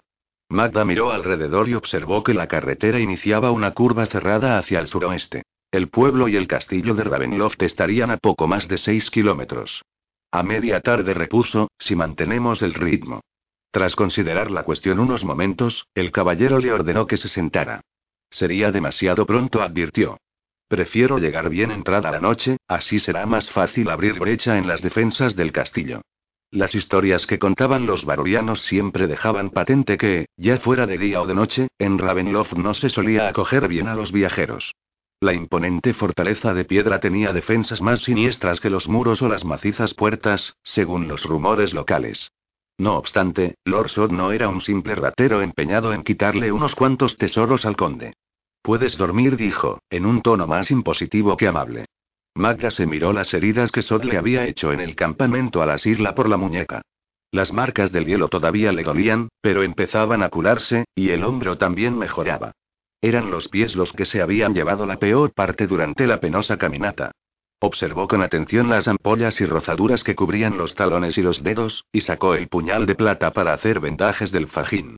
Hizo una pausa y miró a Sot, que permanecía de varios metros con los brazos cruzados. ¿Tú no te sientas? No necesito descansar, respondió secamente. Los vivos se cansan enseguida, pero los muertos nunca duermen, murmuró Magda, según las palabras de un viejo dicho vistaní. Se vendó los pies, volvió a ceñirse el resto del fajín y se apoyó contra un árbol. He muerto. ¿Para qué quieres ver al conde? No seas tan descarada conmigo, muchacha. Soy Lorso de Largaard. Si tienes que hablarme, dirígete a mí por mi título. Magda no pretendía faltarle al respeto, pero el cansancio le había hecho olvidar el miedo por un momento. Perdonad, Lorso repuso, sin asomo de ansiedad en la voz. Siguió un silencio tenso. Los Vistanís sois muy osados, dijo al fin el caballero. Debéis de tener una gran fe en Strad. ¿Crees que te defendería si yo decidiera acabar contigo? Magda, despavorida, se preguntó si el caballero de la muerte le habría leído el pensamiento. Todos los Vistanís, no solo la tribu de Madame Girani, eran los ojos y los oídos de Estrada en Barovía y en los ducados colindantes. A cambio de ello, el conde respetaba su libertad de movimientos dentro y fuera de sus dominios. ¿Por qué creéis que estoy al servicio del conde? preguntó nerviosa. Vuestra mentora me advirtió que los Vistanís estáis bajo la protección de Strad. Sacudió la mano con ademán despectivo. Lo sucedido en el campamento es una prueba del escaso alcance de su salvaguarda. Strad tiene grandes poderes, contestó Magda mirándolo de frente por primera vez, pero los gitanos también, en cierto modo. Hay muchos campamentos vistanís en Barovía y en las tierras de alrededor, y la noticia de vuestros crímenes contra mi pueblo se extenderá entre todos ellos. Ah. Tus hermanos gitanos no pueden nada contra mí. Existen poderes superiores a vos, e incluso a Strat replicó, recostada en el árbol con los ojos cerrados, que escuchan los ruegos de los vistanís y hacen que nuestras maldiciones se cumplan. Se colocó de lado, de espaldas al caballero. El propio Strad nos respeta, Lord Sot, y no se siente humillado por ello. La primera reacción del caballero fue enfadarse, pero, a medida que reflexionaba en las palabras de Magda, comprendía que no eran más que creencias aprendidas de memoria y recitadas por una mujer cansada y asediada. Mientras contemplaba desde arriba a la hermosa muchacha de negros cabellos que se hundía en el sueño, el caballero, inconscientemente, la comparaba con Kitiara. En ambas ardía el deseo fiero de sobrevivir, aunque la señora poseía un coraje que le faltaba a la Vistaní. Ella jamás se habría sometido a caminar delante de él de la forma en que Magda lo había hecho, aunque tal vez la gitana intentaba ganar tiempo. Tal vez fuera más paciente de lo que Kitiara hubiera podido soñar jamás y la reflexión sobre Magda y Kitiara lo llevó a Karadok. Sod no tenía idea de qué escondite habría hallado el traidor ni dónde habría acudido en busca de asilo en Barovía. El fantasma sabía muy bien que su amo lo mataría sin dudar en cuanto lo encontrara. No hay nadie con poder suficiente para protegerte, amenazó el caballero. Y, tan pronto como me asegure de tu destrucción, escaparé de este lugar infernal y resucitaré a Kitiara. La carretera de Svalich quedó desierta mucho antes del ocaso y, cuando cayó la noche, ni un solo viajero la cruzó. So despertó a Magda con los últimos rayos de sol. Ya es hora. Esas breves palabras pusieron en pie a la Bistaní inmediatamente. Mientras avanzaba con dificultad, comía las últimas provisiones de lo poco que había podido recoger antes de salir del campamento. Sod no le permitió acercarse al río que serpenteaba no lejos de allí para acompañar el mendrugo con un poco de agua. El terreno se elevaba y descendía abruptamente en los últimos kilómetros antes de llegar a la aldea y al castillo, y el camino se retorcía rodeando enormes moles de granito. Más adelante, el suave aleteo de una nutrida bandada de murciélagos, que revoloteaba sin orden bajo el cielo nublado, anunció la llegada de la noche. Son de mal agüero, comentó Magda al tiempo que dibujaba una señal misteriosa sobre su corazón. Sot sintió un cosquilleo de algo indeterminado al ver el gesto supersticioso de la mujer. Se dijo que tal vez esa señal formara parte de un encantamiento de protección contra el mal. Tal como había asegurado Madame Girani, los Vistanís no desconocían la magia. Por fin rebasaron la última cuesta. El valle se extendía a sus pies, y un pueblecito se acurrucaba en el fondo. El lugar resultaba hosco, nada atractivo. La carretera de Svalich atravesaba el centro de Barovía dividiendo en dos el reducido conjunto de casas bajas. Una mansión achaparrada y ruinosa señalaba la entrada del pueblo y, un poco apartada de la aldea, una iglesia de piedra y madera que amenazaba hundirse, con el campanario de ruido, señalaba el final por el norte. Los bosques invadían las casas y los campos por todas partes, y el río que discurría tan próximo a la carretera bordeaba Barovía por el sur. Tanto el río como la carretera proseguían su camino hacia el oeste. El río formaba un amplio remanso y después culebreaba entre las altas y escarpadas colinas, mientras que la carretera se prolongaba hasta el castillo, agazapado en una inmensa aguja rocosa que dominaba la aldea. El castillo de Ravenloft susurró Magda. Se arropó con sus propios brazos. Sod no supo si lo hacía para protegerse del helado frío nocturno o por la presencia de la antigua y tétrica fortaleza. No solo el castillo llamaba la atención de Sot al contemplar el valle. Una franja de niebla de muchos metros de anchura rodeaba la aldea y el castillo como una muralla de protección. Más niebla siseó. De modo que sí fue Stra quien me trajo aquí desde Kryn. No intervino Magda. Ese anillo de niebla es una barrera defensiva para el pueblo y el castillo. Strad la utiliza para detectar y mantener bajo control a los que entran y salen de la zona. Rebuscó en la bolsa y sacó una ampolla de cristal que contenía un espeso líquido morado. Bebió el amargo brebaje y prosiguió. La niebla es muy venenosa, y esto es un antídoto que solo los Vistanís tenemos licencia para elaborar. Si una persona no lo tomara, la niebla penetraría en sus pulmones y en su corazón y después, si quisiera salir de la aldea sin consentimiento de Stradi, dejó la frase inacabada. Afortunadamente yo no respiro, comentó Sot al tiempo que se encaminaba hacia las brumas. Magda se apresuró a seguirlo. Al llegar a donde comenzaba la niebla, Sot titubeó. Ponte el fajín en la muñeca y bien apretado. Magda no cumplió la orden al instante, y Sot añadió. Si no lo haces me obligas a llevarte por el brazo para atravesar. No tuvo que razonar más. Asió el otro extremo de la tela y agregó. Procura que no se afloje. De lo contrario, te agarraré por la garganta en medio de la niebla y te llevaré así hasta el pueblo. Cuando por fin salieron de la niebla, se encontraban en la parte norte de la villa y continuaron entre los árboles en dirección a la escarpada colina donde se asentaba la fortaleza.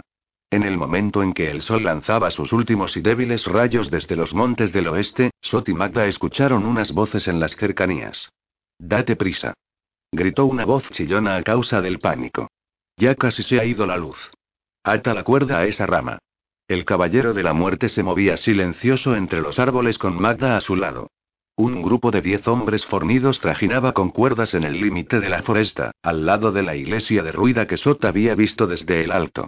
Uno de ellos intentaba una y otra vez pasar un cabo por la sólida rama de un árbol retorcido situado frente a la ermita abandonada. Casi todos tenían el cabello y los ojos oscuros y largos y abundantes mostachos. Sot también llevaba un poblado bigote en el pasado, como todos los caballeros de Solamnia en Kryn, aunque las burdas chaquetas de lana que vestían estos hombres y su habla indicaban que eran gentes toscas, no guerreros de noble cuna. Dame eso. Dijo secamente uno de ellos al tiempo que arrebataba la cuerda a su compatriota. Era el único rubio de la cuadrilla, y tenía los ojos azules.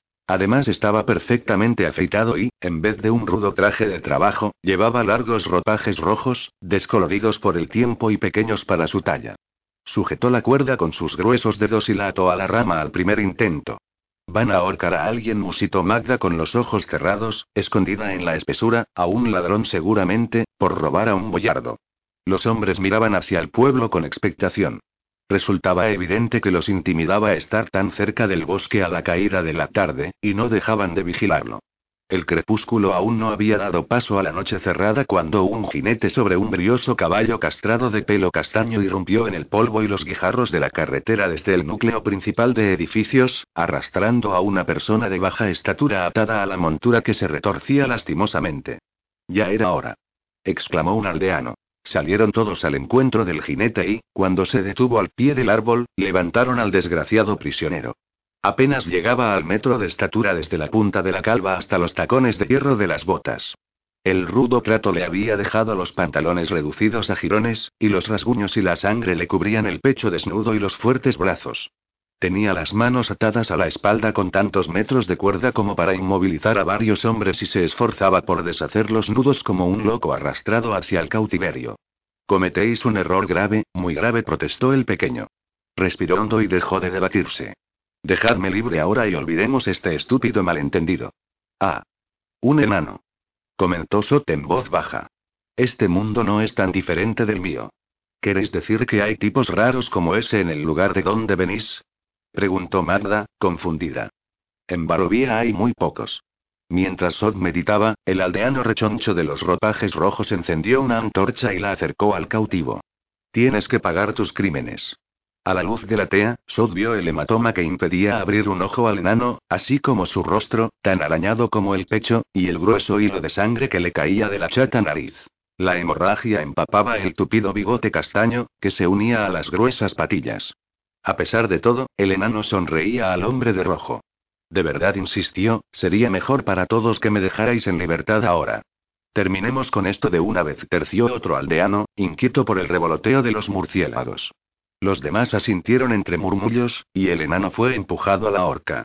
Mientras los lugareños ataban el nudo al cuello del criminal y sujetaban el otro extremo al caballo, Sot dio la espalda al espectáculo. Vámonos, ya he visto suficiente. Magda se alegró de marcharse de allí. A medida que se internaban, los ominosos ruidos del ahorcamiento iban siendo sustituidos por el suave cantar de los grillos, sonido que tranquilizaba a la joven. No. Por todo lo sagrado. Un grito rasgó el aire. Después un alarido arrollador, grave y profundo, resonó de la noche. Corred, insensatos. Corred. Un gruñido retumbó en el escenario de la ejecución, y los gritos de un hombre, al que enseguida se sumaron dos más, atravesaron la oscuridad nocturna. Al cabo, el relincho de dolor de un caballo se sobrepuso a la espeluznante algarabía, seguido por el ruido de pasos precipitados y ciegos sobre la hojarasca del bosque. Sin una palabra, Sot se giró hacia el lugar del alboroto y Magda lo siguió a través de la oscuridad. El caballero de la muerte y la bisfaní fueron sorprendidos por la repentina aparición del hombre de rojo, que saltó hacia ellos desde detrás de un enorme abeto agitando una tea. La escena se paralizó en pleno bosque como un cuadro irreal. Magda agazapada en posición defensiva. Sot tenso e inmóvil, con la cabeza ligeramente lateada y la capa golpeándole la espalda en silencio, y el hombre, a unos cuantos metros, inclinado hacia adelante a punto de perder el equilibrio y con los ojos aterrorizados clavados en él. Sot percibió algo más en aquella mirada. El hombre no solo estaba sorprendido, sino despavorido porque había identificado al caballero de la muerte. Con la misma rapidez con que apareció ante Sot y Magda, el aldeano huyó entre los árboles dejando una estela de luz tras de sí. El caballero pensó en darle alcance, pero el aullido terrorífico que se oyó en ese momento le hizo desechar la idea y regresar al lugar de la horca. Lo que encontraron allí los tomó por sorpresa. El caballo y cinco lugareños yacían descuartizados en un mar de sangre, y de los demás no había ni rastro. En el centro de la carnicería estaba sentado el enano, magullado y golpeado pero sin la soga al cuello y con las manos libres. Silbaba mientras se calzaba una de sus botas con suela de hierro. Alargó el brazo para coger la otra con la lentitud de quien se acaba de despertar de una larga siesta, pero se detuvo en seco y arrugó la nariz con fastidio. ¿Más campesinos? musitó, y dejó caer la bota al suelo. Se agachó hasta ponerse casi a cuatro patas y olisqueó el aire. Salid de ahí. Dejad que vea quiénes sois. Miraba hacia Sot y Magda, aunque estaban bien escondidos entre los túpidos abetos. La Bistaní intentó retirarse poco, pero el caballero dio un paso adelante. Y el otro recalcó, observando a Magda con el ojo guiñado. Vamos, Magda ordenó Sot al ver que dudaba. La muchacha salió del esconderijo buscando la daga con la mano. Vistaní. Escupió el enano al ver a la mujer de cabello negro y piel oscura. Dejó escapar un gruñido gutural y se puso en tensión como si fuera a saltar. Tendría que haberme imaginado que erais agentes del conde. Magda sacó el puñal, y la opaca luz de la luna filtrada por las nubes se reflejó en el metal. El enano avanzó un paso con cautela. Ya basta. exclamó Sot. Esta muchacha es mi prisionera, y no soy siervo de Stragon Zarovich. Una mujer y Uni bufó al tiempo que encogía los hombros. Se quedó observando a Sot, midiéndolo con su único ojo sano. Su expresión acusaba interés por el recién llegado, sin rastro de temor. Señaló el castillo con la cabeza y añadió. Desde luego, tú no eres uno de sus cadáveres andantes, señor caballero. Esos no saben decir más que el nombre del amo. Vaya muestra de engreimiento. ¿No te parece? Tener zombies que solo saben quejarse o decir Strat. Sot no dejó de vigilar al enano, que volvió a sentarse para ponerse la otra bota. ¿Fuiste tú quien le hizo esto a los aldeanos? preguntó el caballero de la muerte. El enano se limpió los restos de sangre de los fornidos brazos y sonrió. No todo es obra mía, si te refieres a eso, replicó. Se lo advertí varias veces. Si me colgáis, os pesará, les dije, echó una ojeada a los cadáveres, y ahí los tienes. ¿Cómo? preguntó con énfasis el caballero. Una vez calzado, el enano comenzó a estirarse los destrozados pantalones y a sacudirse la sangre lo mejor que pudo. No eres de por aquí. Se echó a reír y miró a la Vistaní. Es cierto, y, Magda, no es así. No es de este ducado, ¿verdad? La gitana guardaba un silencio hostil, empuñando la daga de plata con fuerza y mirando a los cadáveres uno por uno. Cada vez que el enano hacía un movimiento brusco, blandía la hoja en actitud amenazadora. El enano volvió a la tarea de limpiarse, impávido ante la hostilidad de Magda y el silencio de Sot. Después de recomponerse lo mejor posible, repasó los cuerpos uno por uno en busca de cualquier cosa de valor. La tosca ropa de los aldeanos estaba muy gastada por el uso, pero, aún así, el enano consiguió quitar a un cadáver una chaqueta de lana sin mangas y una manta de colores vivos al caballo. Mientras se envolvía en la manta como si fuera una capa, se dirigió al caballero. ¿Puedo ayudarte en algo más? ¿Por qué supongo que no te has quedado ahí solo para ver cómo desvalijo a los muertos? Afirmaste que no soy natas tierras. ¿Por qué lo crees? El enano se acercó al caballero y se apretó la manta sobre los hombros. Mira, dijo en tono confidencial, en el tiempo que llevo en Barovía he aprendido dos cosas. Lo primero, no preguntar jamás a los desconocidos sobre sí mismos. Casi toda la gente atas tierras guarda oscuros secretos que prefieren no revelar. Cosas que han hecho, mucho peores de lo que tú o yo podamos imaginar y bueno, tú, por lo menos.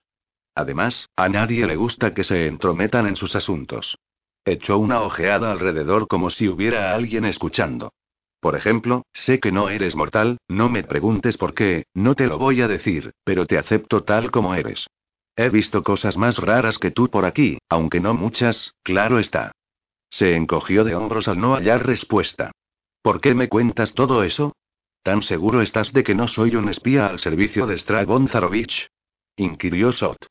Lo segundo que he aprendido en Barovía prosiguió con una sonrisa satisfecha es a no tener nada que ver con los Vistanis. Cuentan a Strat todo lo que saben sobre los recién llegados, y si alguien los ataca es como insultar al propio conde. Señaló a Magda. Si esa muchacha sabe algo de ti, señor caballero, sería mejor que la llevaras de nuevo al bosque y te ocuparas de que nadie volviera a verla jamás. Es solo una sugerencia, ¿eh? Un consejo gratuito de una persona que lleva algún tiempo aquí atrapada. Magda, que se mantenía algo apartada y aferraba la daga en la mano, retrocedió hacia la espesura. Alguien viene, susurró, del pueblo. No serán palurdos, apostilló el enano. Esos nunca salen de casa por la noche si pueden evitarlo. Es que hay muchos seres como tú y como yo rondando por los alrededores. Del pueblo llegaba el traqueteo de unas ruedas de madera, y los cascos de un caballo al trote retumbaban rítmicamente sobre los guijarros del suelo. Dos faroles parpadearon en la oscuridad a medida que los ruidos se aproximaron. Es un carruaje, anunció Sot, que escrutaba la noche con sus brillantes ojos. Dos caballos oscuros como el carbón.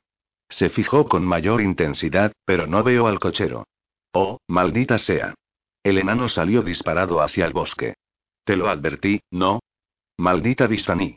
Desapareció en la espesura blasfemando incoherencias. ¿Qué es? Preguntó Sot con la espada apuntada hacia Magda. La mujer no tuvo tiempo de contestar, pues el carruaje llegó y se detuvo frente al edificio en ruinas. Los caballos negros piafaban, relinchaban y agitaban la cabeza con inquietud. No había cochero en el pescante ni nadie tocó la carroza cuando la portezuela se abrió para ellos. La carroza de Estrad. Logró articular Magda por fin. Como en los cuentos. Viene a buscaros a vos. A nosotros, Magda corrigió Lord Sot. No creerás que iba a dejar sola a mi encantadora guía.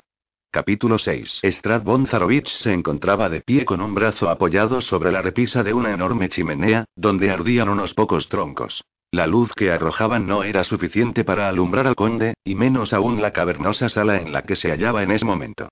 El señor de Barovía hojeaba distraído un libro de poesía gastado por el uso y, cada vez que volvía una página, la sonrisa que torcía su cruel boca se ensanchaba un poco más. Ah, Sergei. Siempre fuiste un romántico empedernido. El libro había sido escrito mucho tiempo atrás por Sergei, el hermano menor de Strad, y todos los versos estaban dedicados a una sola mujer, su amadísima Tatiana.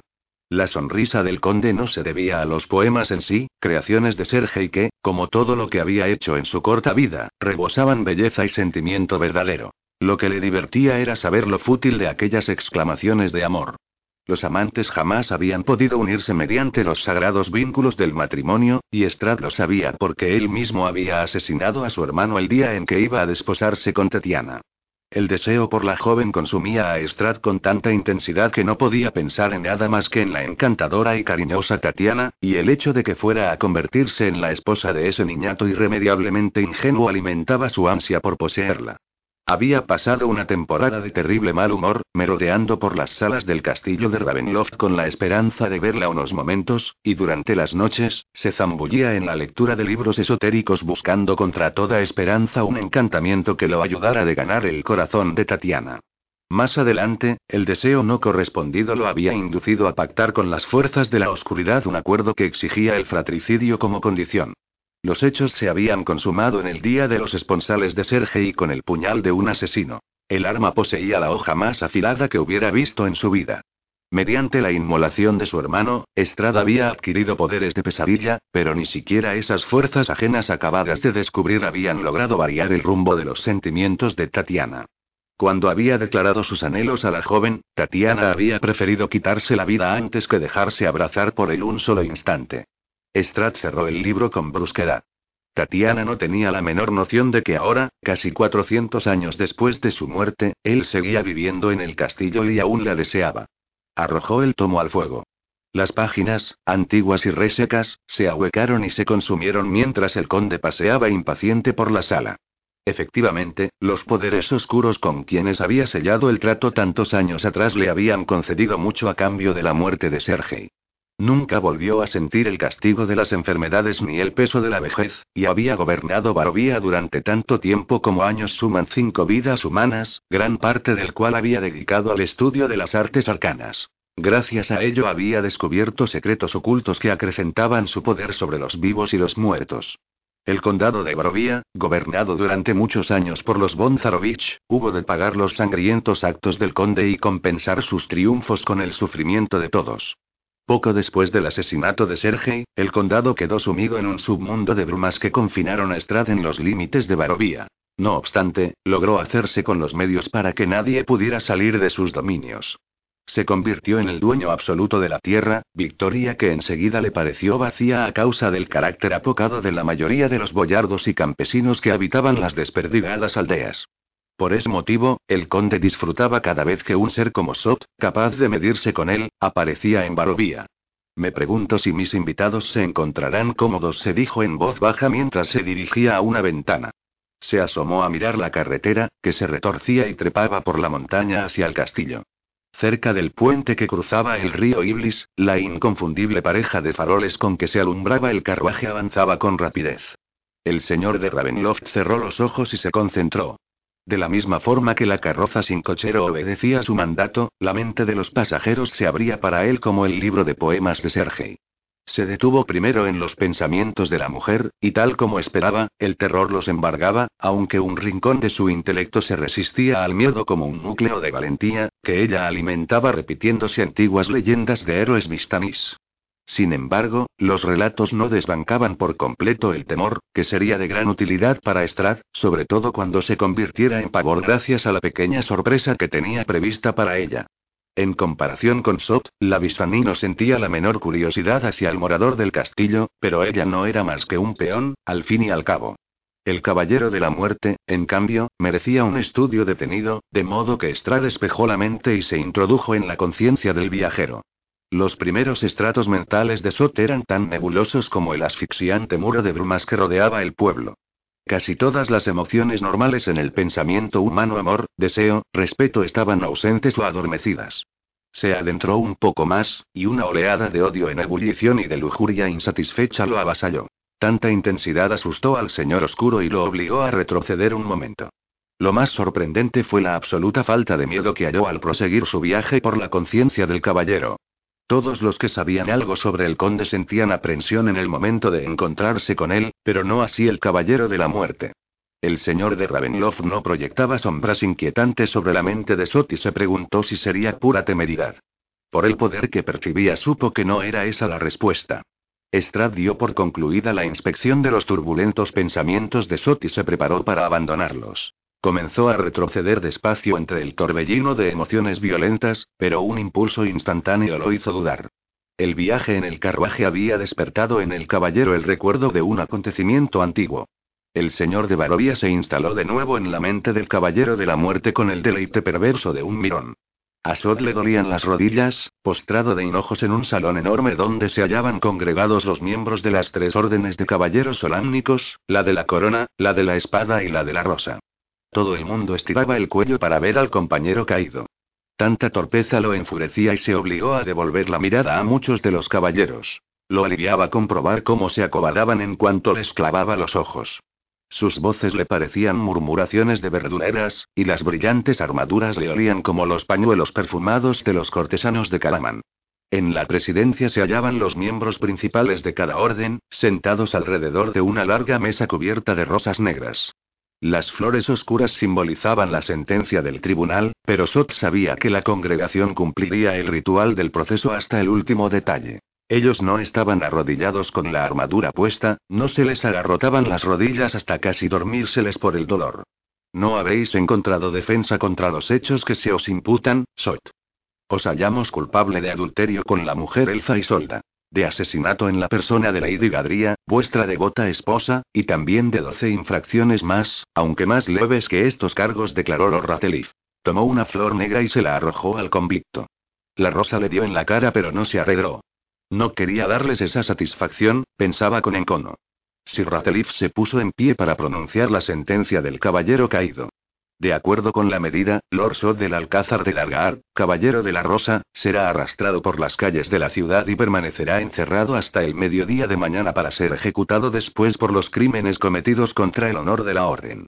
Unas manos toscas agarraron a Sot por los hombros, y un corpulento sargento le arrebató la espada de la vaina para presentársela a Lord Ratelif. El gran guerrero la alzó ante sí con la hoja hacia Sot. El culpable morirá atravesado por su propia espada. Los recuerdos se debilitaban al rememorar la escena en que los caballeros se apretujaban a su alrededor, y Strad tuvo que hacer un esfuerzo por seguir el hilo.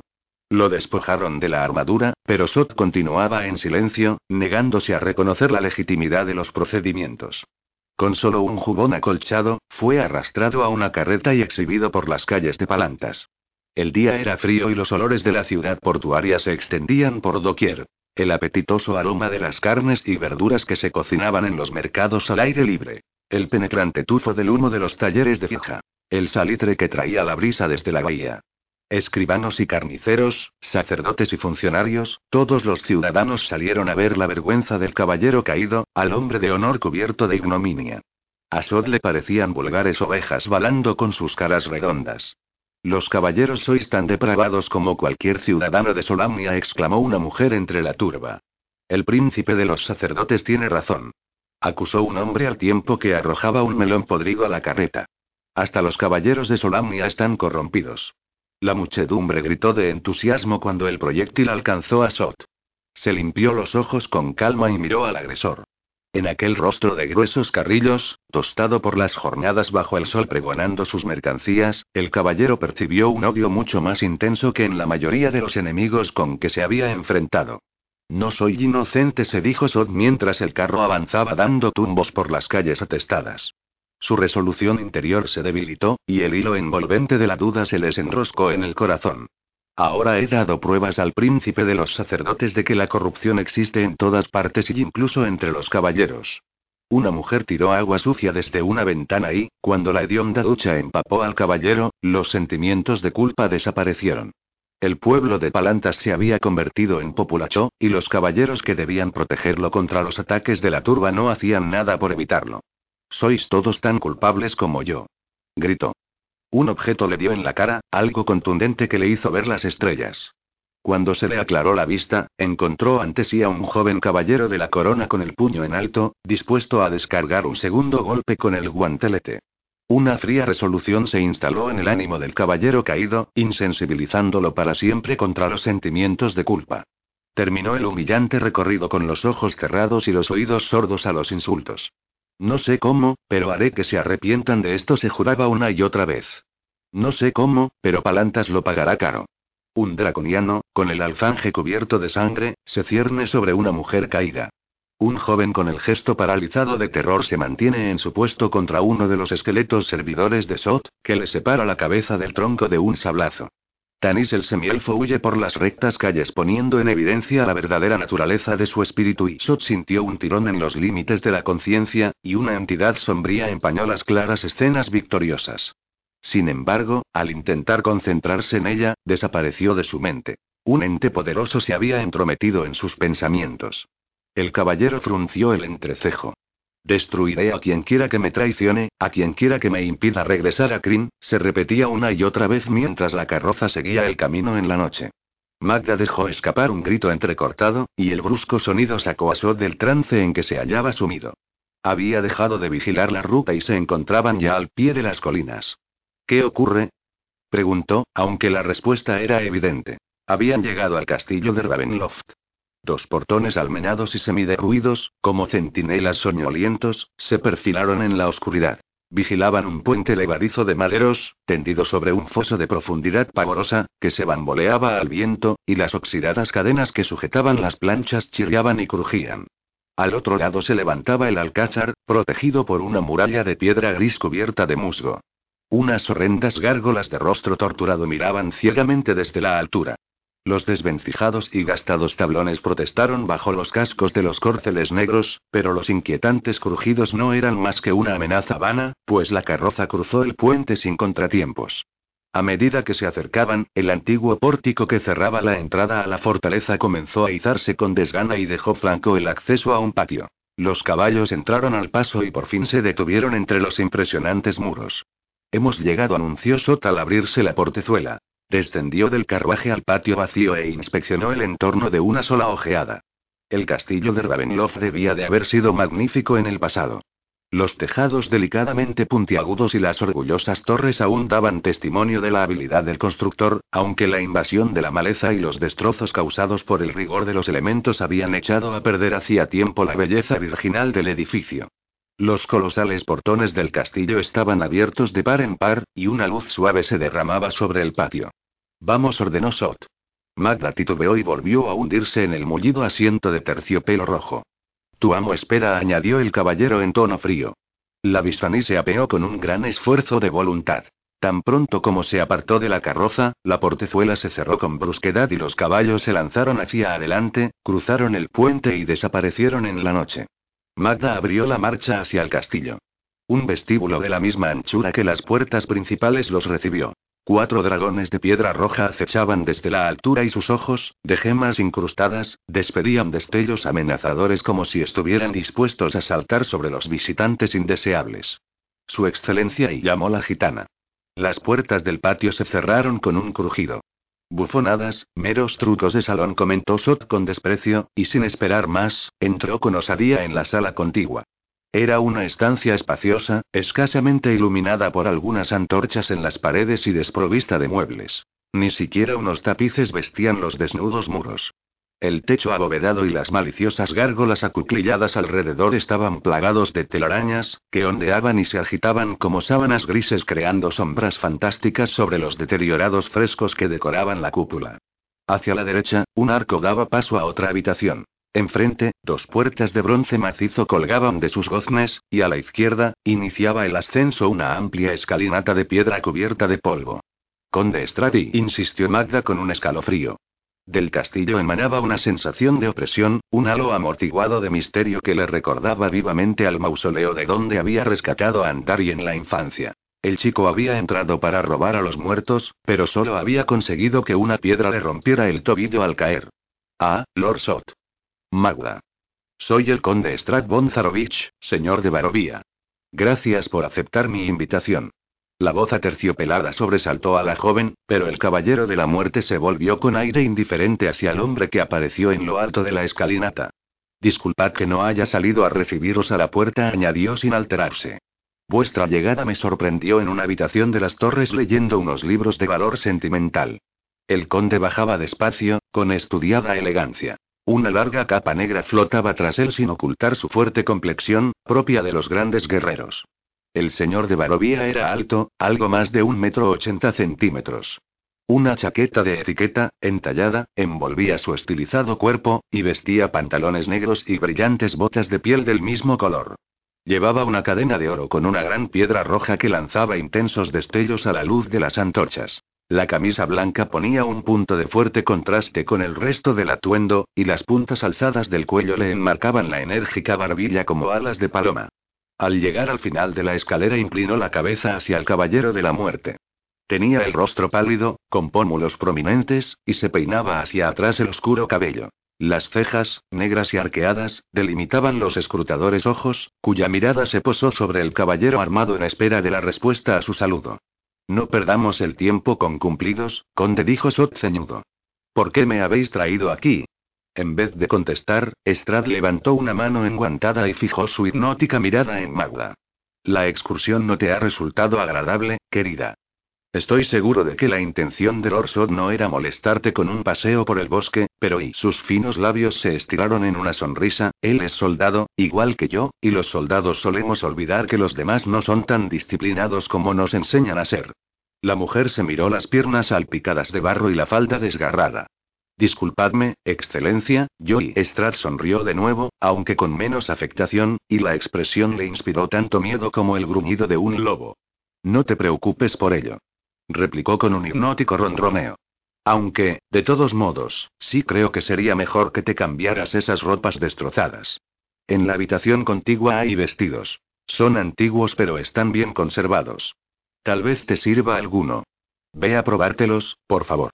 Subrayó la invitación señalando con la mano la sala abovedada que había enfrente de la escalinata y Magda se dirigió hacia allí con timidez.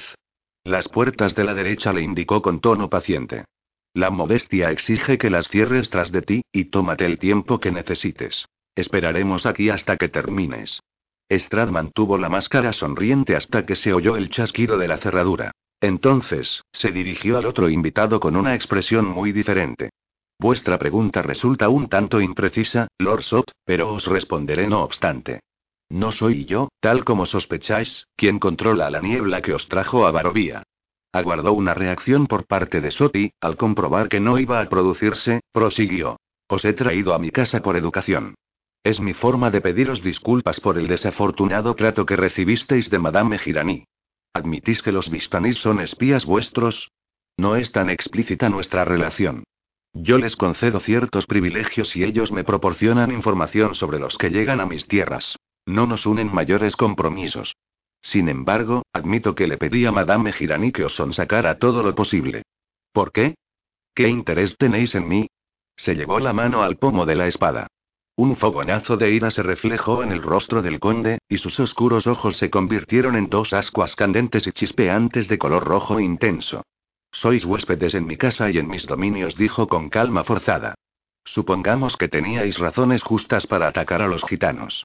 Ya han pagado por el descuido que cometieran con vos, pero no creáis que voy a permitir que me amenacéis a mí. A pesar de la maldición que pesa sobre vos, aún puedo daros lecciones en experiencia. No subestiméis mi cólera. La actitud del conde arrancó una sonrisa interior a Sot. Si Strad no se hubiera sentido ofendido, lo habría tildado de loco o débil, y cualquiera de las dos posibilidades habría precipitado un enfrentamiento. Os presento mis excusas, conde replicó Sot tiempo que apartaba la mano de la espada. Por fin, devolvió a su anfitrión la reverencia de cortesía. El viaje a vuestra tierra ha sido algo inesperado y, además, no deseaba hacerlo. Lo único que espero ahora es encontrar a mi lugarteniente y regresar a casa. ¿Vuestro lugarteniente? inquirió Strad arqueando una ceja negra como el carbón. ¿Os referís al fantasma que llegó con vos? ¿Qué sabéis de él? Está aquí. Desgraciadamente no. Vino al castillo e intentó entrar sin mi permiso. Esta casa está protegida por algunos guardianes mágicos. Entidades centenarias y mortíferas incluso para los mismos muertos. Ese lugarteniente fue destruido por un guardián. Tras una pausa oportuna, añadió. Os presento mis condolencias, Lord Sot. ¿Lo teníais en gran estima? El caballero de la muerte no oyó la pregunta del conde. ¿Caradoc había sido destruido? Casi no podía creerlo. ¿Acaso le habían arrebatado la venganza contra ese fantasma traidor? ¿Y qué sucedería con Kitiara? Ahora sería mucho más difícil encontrar su alma. Se lamentó en su fuero interno. Ah. Daría casi cualquier cosa por vengarme de Karagok. Hervía de frustración, pero había algo en la historia que no encajaba del todo. ¿Cómo sabéis que ha muerto? preguntó. Estrada encogió los hombros como si la cuestión no tuviera la menor importancia. Ya os he dicho antes que los guardianes que acabaron con él son mágicos. Aunque no presencié su defunción en el momento en que sucedió, los encantamientos que encierra este castillo me permiten recrear prácticamente todo lo que ocurre aquí. En ese caso, yo también deseo ver cómo expiró. Invocad esos encantamientos. ¿Ahora? exclamó Strad, que no daba crédito al atrevimiento de Soit. Pero el caballero asintió, y el conde se mesó la barbilla. Accedo porque sois mi huésped, y porque deseo mostrarme abierto con vos. Con un leve gesto, el conde materializó una réplica reducida del enorme pórtico del alcázar. La imagen, un tanto desvaída, apareció en el centro de la estancia, y Sot vio a Karadok dirigiéndose hacia la puerta. El fantasma tenía el cuello roto y caminaba a pasos lentos y cansinos. No se oía nada, pero el caballero sabía que algo seguía de cerca al lugarteniente, pues miraba hacia atrás con frecuencia con los ojos desorbitados de miedo. Cuando intentaba cruzar el pórtico, un rayo de luz intensa cayó sobre él y todo acabó enseguida. Caradoc se tensó bajo los violentos latigazos del rayo mágico, abrió la boca para gritar y desapareció sin dejar rastro. Cuando la escena se borró, el conde atrajo la atención de su huésped hacia los frescos del techo. Esta fortaleza tiene más de 400 años. Ya no es la lujosa residencia de antaño, pero y sois un verdadero mago. Sot se dirigió al lugar donde se había proyectado la muerte de Karagok. ¿Es así como supisteis mi nombre y seguisteis mis pasos por el campo? Gracias a la magia. Strad exhaló un suspiro y volvió a mirar al caballero de frente. Sé muchas cosas sobre vos, más de lo que os imagináis. Tal como habéis averiguado, los Vistanis son solo una de mis fuentes de información. Pero no sería prudente revelaros todos mis secretos ahora. Con el tiempo y Magda irrumpió en la sala en ese momento con un elegante traje de seda roja que caía desde los hombros desnudos hasta el suelo. La tela crujía al arrastrarse sobre el suelo de piedra y removía el polvo. Bajo el borde del vestido asomaban sus pies descalzos. Gracias, Excelencia. Es un vestido magnífico, mucho más bonito que todos los que he tenido en mi vida. El conde siguió con la mirada sus pasos por el salón, atrapado por la belleza y la gracia sencilla de la joven. Magda debía de haber encontrado el aguamanil que el conde había dejado allí, y el barro de las mejillas se había trocado en un rosado tono de pudor. Además se había recogido el cabello hacia arriba de una forma que pronunciaba la esbeltez del cuello. Un vestido no es más que un conjunto de retales unidos por hilo. Solo la persona que lo lleva lo convierte en algo magnífico. Magda hizo una reverencia en respuesta, orgullosa de llevar el regalo del conde y segura de que era una manera de recompensarla por haber conducido a Sota al castillo. Entonces, vio al caballero de la muerte y se estremeció visiblemente. Lord Sot comenzó, y las palabras se diluyeron en un silencio incómodo. El caballero todavía está alterado por el viaje, dijo Strad con amabilidad, la mirada prendida en la suave y blanca piel de los hombros de la mujer.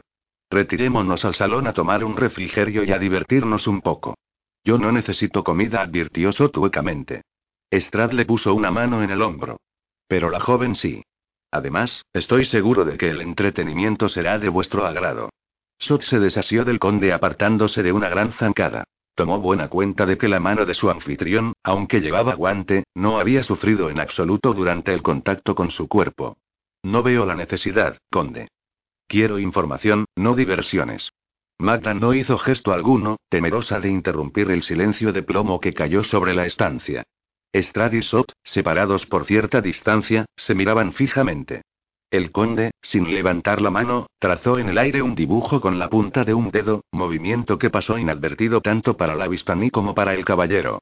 Un agudo lamento sonó en la estancia contigua, la música de un violín en manos de un maestro, y la melodía comenzó a invadir el salón donde se hallaba Strad con sus invitados. Ah. Ha comenzado sin nosotros. Advirtió el señor del castillo afectando cierta sorpresa. No había nadie ahí hace un momento, y balbuceó Magda confundida mientras la música proseguía, y solo se puede entrar por este salón y se acercó a la puerta abierta y atisbo en la enorme sala donde se había cambiado de ropa. Tres grandes candelabros de cristal iluminaban las paredes de mármol, jalonadas por ostentosas columnas de piedra, y la mesa larga que dominaba el espacio estaba cubierta por un fino mantel de satén de un blanco tan inmaculado como las paredes y el techo. La ropa que Magda se había probado y los harapos que había abandonado de cualquier manera estaban amontonados sobre la mesa en el extremo cercano a la puerta, y al fondo aguardaban tres asientos y varios platos humeantes de carne, sopas y verduras. La comida y los platos no estaban allí unos momentos antes, cuando había entrado a cambiarse. Apenas prestó atención al asado ni al vino tinto, aunque tenía el estómago vacío y la cabeza débil por lo poco que había comido durante el día, sino que miraba fascinada al personaje que se hallaba en el ala opuesta del salón. El músico estaba de pie ante un colosal órgano enmarcado por dos espejos que tapaban la pared desde el suelo hasta el techo. Llevaba un pañuelo de múltiples colores sobre la cabeza, otro negro alrededor del cuello y un fajín ceñido al estrecho talle. Los pantalones negros estaban rasgados y manchados de sangre, igual que la amplia camisa blanca. El hombre mantenía la cabeza inclinada y movía la mano con rigidez sobre el antiguo violín, exactamente igual que un muñeco autómata que ella había visto una vez en el pueblo. La canción concluyó, el músico levantó la cabeza y Magda lanzó un grito. Andari. Exclamó, y avanzó unos pasos hacia él. Llegó a su lado sin percatarse del aspecto enfermizo que tenía. Su piel, generalmente oscura, estaba pálida y tenía la mirada acuosa y perdida. ¿Andari? Como no respondía, le tocó la mejilla, y la encontró fría y sin sangre. Tu hermano irrumpió en el pueblo esta tarde a última hora para prevenir a todo el mundo contra el extraño ser que había matado a Madame Girani, explicó Estrada desde el umbral de la puerta. Después se volvió hacia Sot. Como os comenté antes, me ha decepcionado mucho el trato que os dieron en el campamento. El clan Girani será perseguido y exterminado por la ofensa, y Andari es solo el primero. La habitación daba vueltas en torno a Magda. Alargó el brazo y se apoyó en su hermano, que acababa de inclinar la cabeza para interpretar otra canción. No te preocupes, Magda oyó que decía Strad. Tú has cooperado con Lord Sot y por eso te salvarás. La voz sonaba lejana, muy lejana.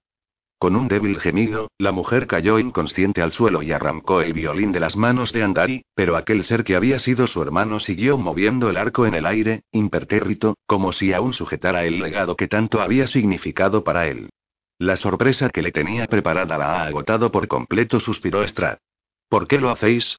inquirió Sot, aunque no lo conmovía la crisis de la mujer. Por lo que acabo de decir. Andari llegó al pueblo pregonando a voz en grito lo sucedido en el campamento Vistani. Escuchó a escondidas toda la conversación que mantuvisteis con Madame Girani en el carromato. Cuando lo supe, me pareció un insulto contra vos y decidí reparar en lo posible semejante desliz. Y eso es lo que acabáis de ver. Strad paseaba negligente por el vestíbulo. ¿Os satisface la compensación? Sí, está bien, respondió Sot, que seguía los pasos del conde. Perfecto, replicó, mucho más animado. Se echó la capa sobre un hombro con un elegante gesto y se agachó a recoger a la Vistani. Levantó en brazos sin ninguna dificultad a la mujer inconsciente y añadió: Voy a ocuparme de Magda. Hay habitaciones vacías arriba donde podrá descansar. Quedaos aquí, si lo tenéis a bien.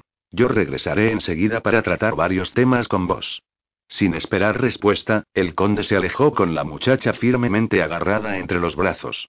Creo que la espera merecerá la pena, Lord Sot agregó al tiempo que llegaba a la puerta, pues voy a haceros una oferta muy valiosa. Strad se alejó tarareando la melodía que Antari acababa de interpretar. El murmullo se oyó en la habitación cercana y después en la escalera de caracol. Cuando desapareció por completo, el caballero cruzó los brazos sobre el pecho y se puso a observar el salón. Miró el gran espejo que se elevaba a ambos lados del inmenso órgano, y, por primera vez en muchos años, se contempló a sí mismo, con la armadura ennegrecida, la capa flotante y los ojos de fuego anaranjado. No obstante, lo que lo hizo detenerse no fue el reflejo de su propia imagen, sino el hecho de no haber visto la de Strad cuando éste, un momento antes, había pasado con Magda ante el bruñido cristal. Se dirigió hacia Andari pensando aún en ese detalle. El Bisfaní continuaba moviendo los dedos en el aire sobre unos trastes inexistentes y pasando el arco arriba y abajo mecánicamente. Le retiró con cuidado el pañuelo negro del cuello y descubrió la garganta rajada y la carne que colgaba deshilachada de los bordes de la herida. Sí comentó Sot en voz baja, el conde es un hombre sorprendente. Lo tapó de nuevo con suavidad y recogió el violín del suelo. Lo colocó entre las manos del bisaní y se sentó a la mesa para aguardar el regreso de su anfitrión en aquella sala donde flotaba la melancólica música. La puerta del dormitorio se abrió por sí sola al acercarse Strad. Obedecía a su dueño y señor como todas las cosas del castillo de Ravenloft. Una cama con baldaquino dominaba el aposento. Las sábanas blancas olían a humedad y las polillas habían echado a perder la diáfana tela del dosel, pero, aún así, a la luz de la única antorcha el lecho parecía lujoso. El conde posó a Magda en el colchón y se quedó admirándola semioculto en las sombras. A la joven se le había soltado el pelo, y los oscuros rizos que le rodeaban la cabeza contrastaban vivamente con la blancura de la almohada. Strad recorrió con los ojos la línea desde las mejillas, pálidas por la impresión, hasta la suave curva del cuello y los hombros desnudos y morenos. Se pasó la lengua por los crueles labios, y un murmullo involuntario se le escapó de la boca al sentirse invadido por un arrebato de lujuria. La mujer abrió los ojos de par en par y se encontró ante una escena mucho más horripilante que la que le había privado de sus fuerzas momentos antes. Estrad estaba inclinado sobre el lecho rodeado de sábanas de gas raídas. Tenía los ojos cerrados, y la boca entreabierta dejaba ver dos afilados colmillos marfileños. Magda gritó al sentirse abrazada. Tendría que matarte porque sabes demasiado, le siseó el conde con los ojos abiertos y rojos. Gracias a la disciplina de cientos de años de existencia vampírica, Strad von Zarovitz dominó el ansia de beber hasta la última gota de sangre de la gitana. Las despensas que el señor poseía en las mazmorras estaban repletas de desgraciados. Se saciaría con uno de aquellos antes de que la noche tocara a su fin. Los poderes oscuros te son favorables esta noche, niña declaró, dejándola libre. Tengo una misión para ti. Escucha con atención. Magda retrocedió en la cama, y el vestido se le arrolló en torno a los muslos. Se acurrucó contra la pared con las rodillas recogidas sobre el pecho, y el conde prosiguió. Ahora que estás más a gusto, le dijo en tono melifluo, recuperado el ronroneo hipnotizador, te expondré mi generosa oferta. Sonrió. Quiero que sigas siendo guía del Orsop, y yo a cambio te respetaré la vida. ¿A dónde y tengo que llevarlo? Logró articular ella por fin. El caballero de la muerte va a emprender un viaje por encargo mío. Tú lo llevarás a su destino y te pondrás en comunicación conmigo todos los días a través de un broche embrujado que voy a darte. Magda procuró desterrar el miedo de los ojos y aquietar el temblor de las manos en la medida en que le fue posible. Los Vistanís vivimos para serviros, excelencia, replicó serena y relajada. Pronunció la mentira con la misma pericia que había demostrado para vender chucherías inútiles a los boyardos de la aldea. Pero Strad no era un lugareño inculto, y le pareció divertida la humildad fingida de la muchacha. Le tomó la barbilla y la miró profundamente a los ojos. Creo que comprendes que soy un hombre de palabra, Magda. Sírveme bien y serás recompensada. Cruzó la habitación. No te muevas de aquí hasta que te llame. Diré a Lord que estás descansando de la agotadora jornada. Strad cerró la sólida puerta sin echar la llave para probar a la Vistaní. Si obedecía sus instrucciones y se quedaba allí hasta la puesta del sol del día siguiente, podría confiarle otras cuestiones. Pero, si desobedecía y en fin, el castillo estaba bien protegido y las criaturas que patrullaban por los salones durante el día la reducirían a trocitos. Satisfecho del plan, atravesó con rapidez las habitaciones hasta llegar a una pequeña estancia, entró sin llamar y asustó al personaje que la ocupaba. Mi señor dijo Caradoc. El fantasma se inclinó ante él, pero el gesto resultó más cómico que cortés a causa del cuello roto. Strad le hizo una seña para que se levantara. Lord ha llegado, murmuró el vampiro con cierta alegría maliciosa en la voz y es exactamente como lo describiste.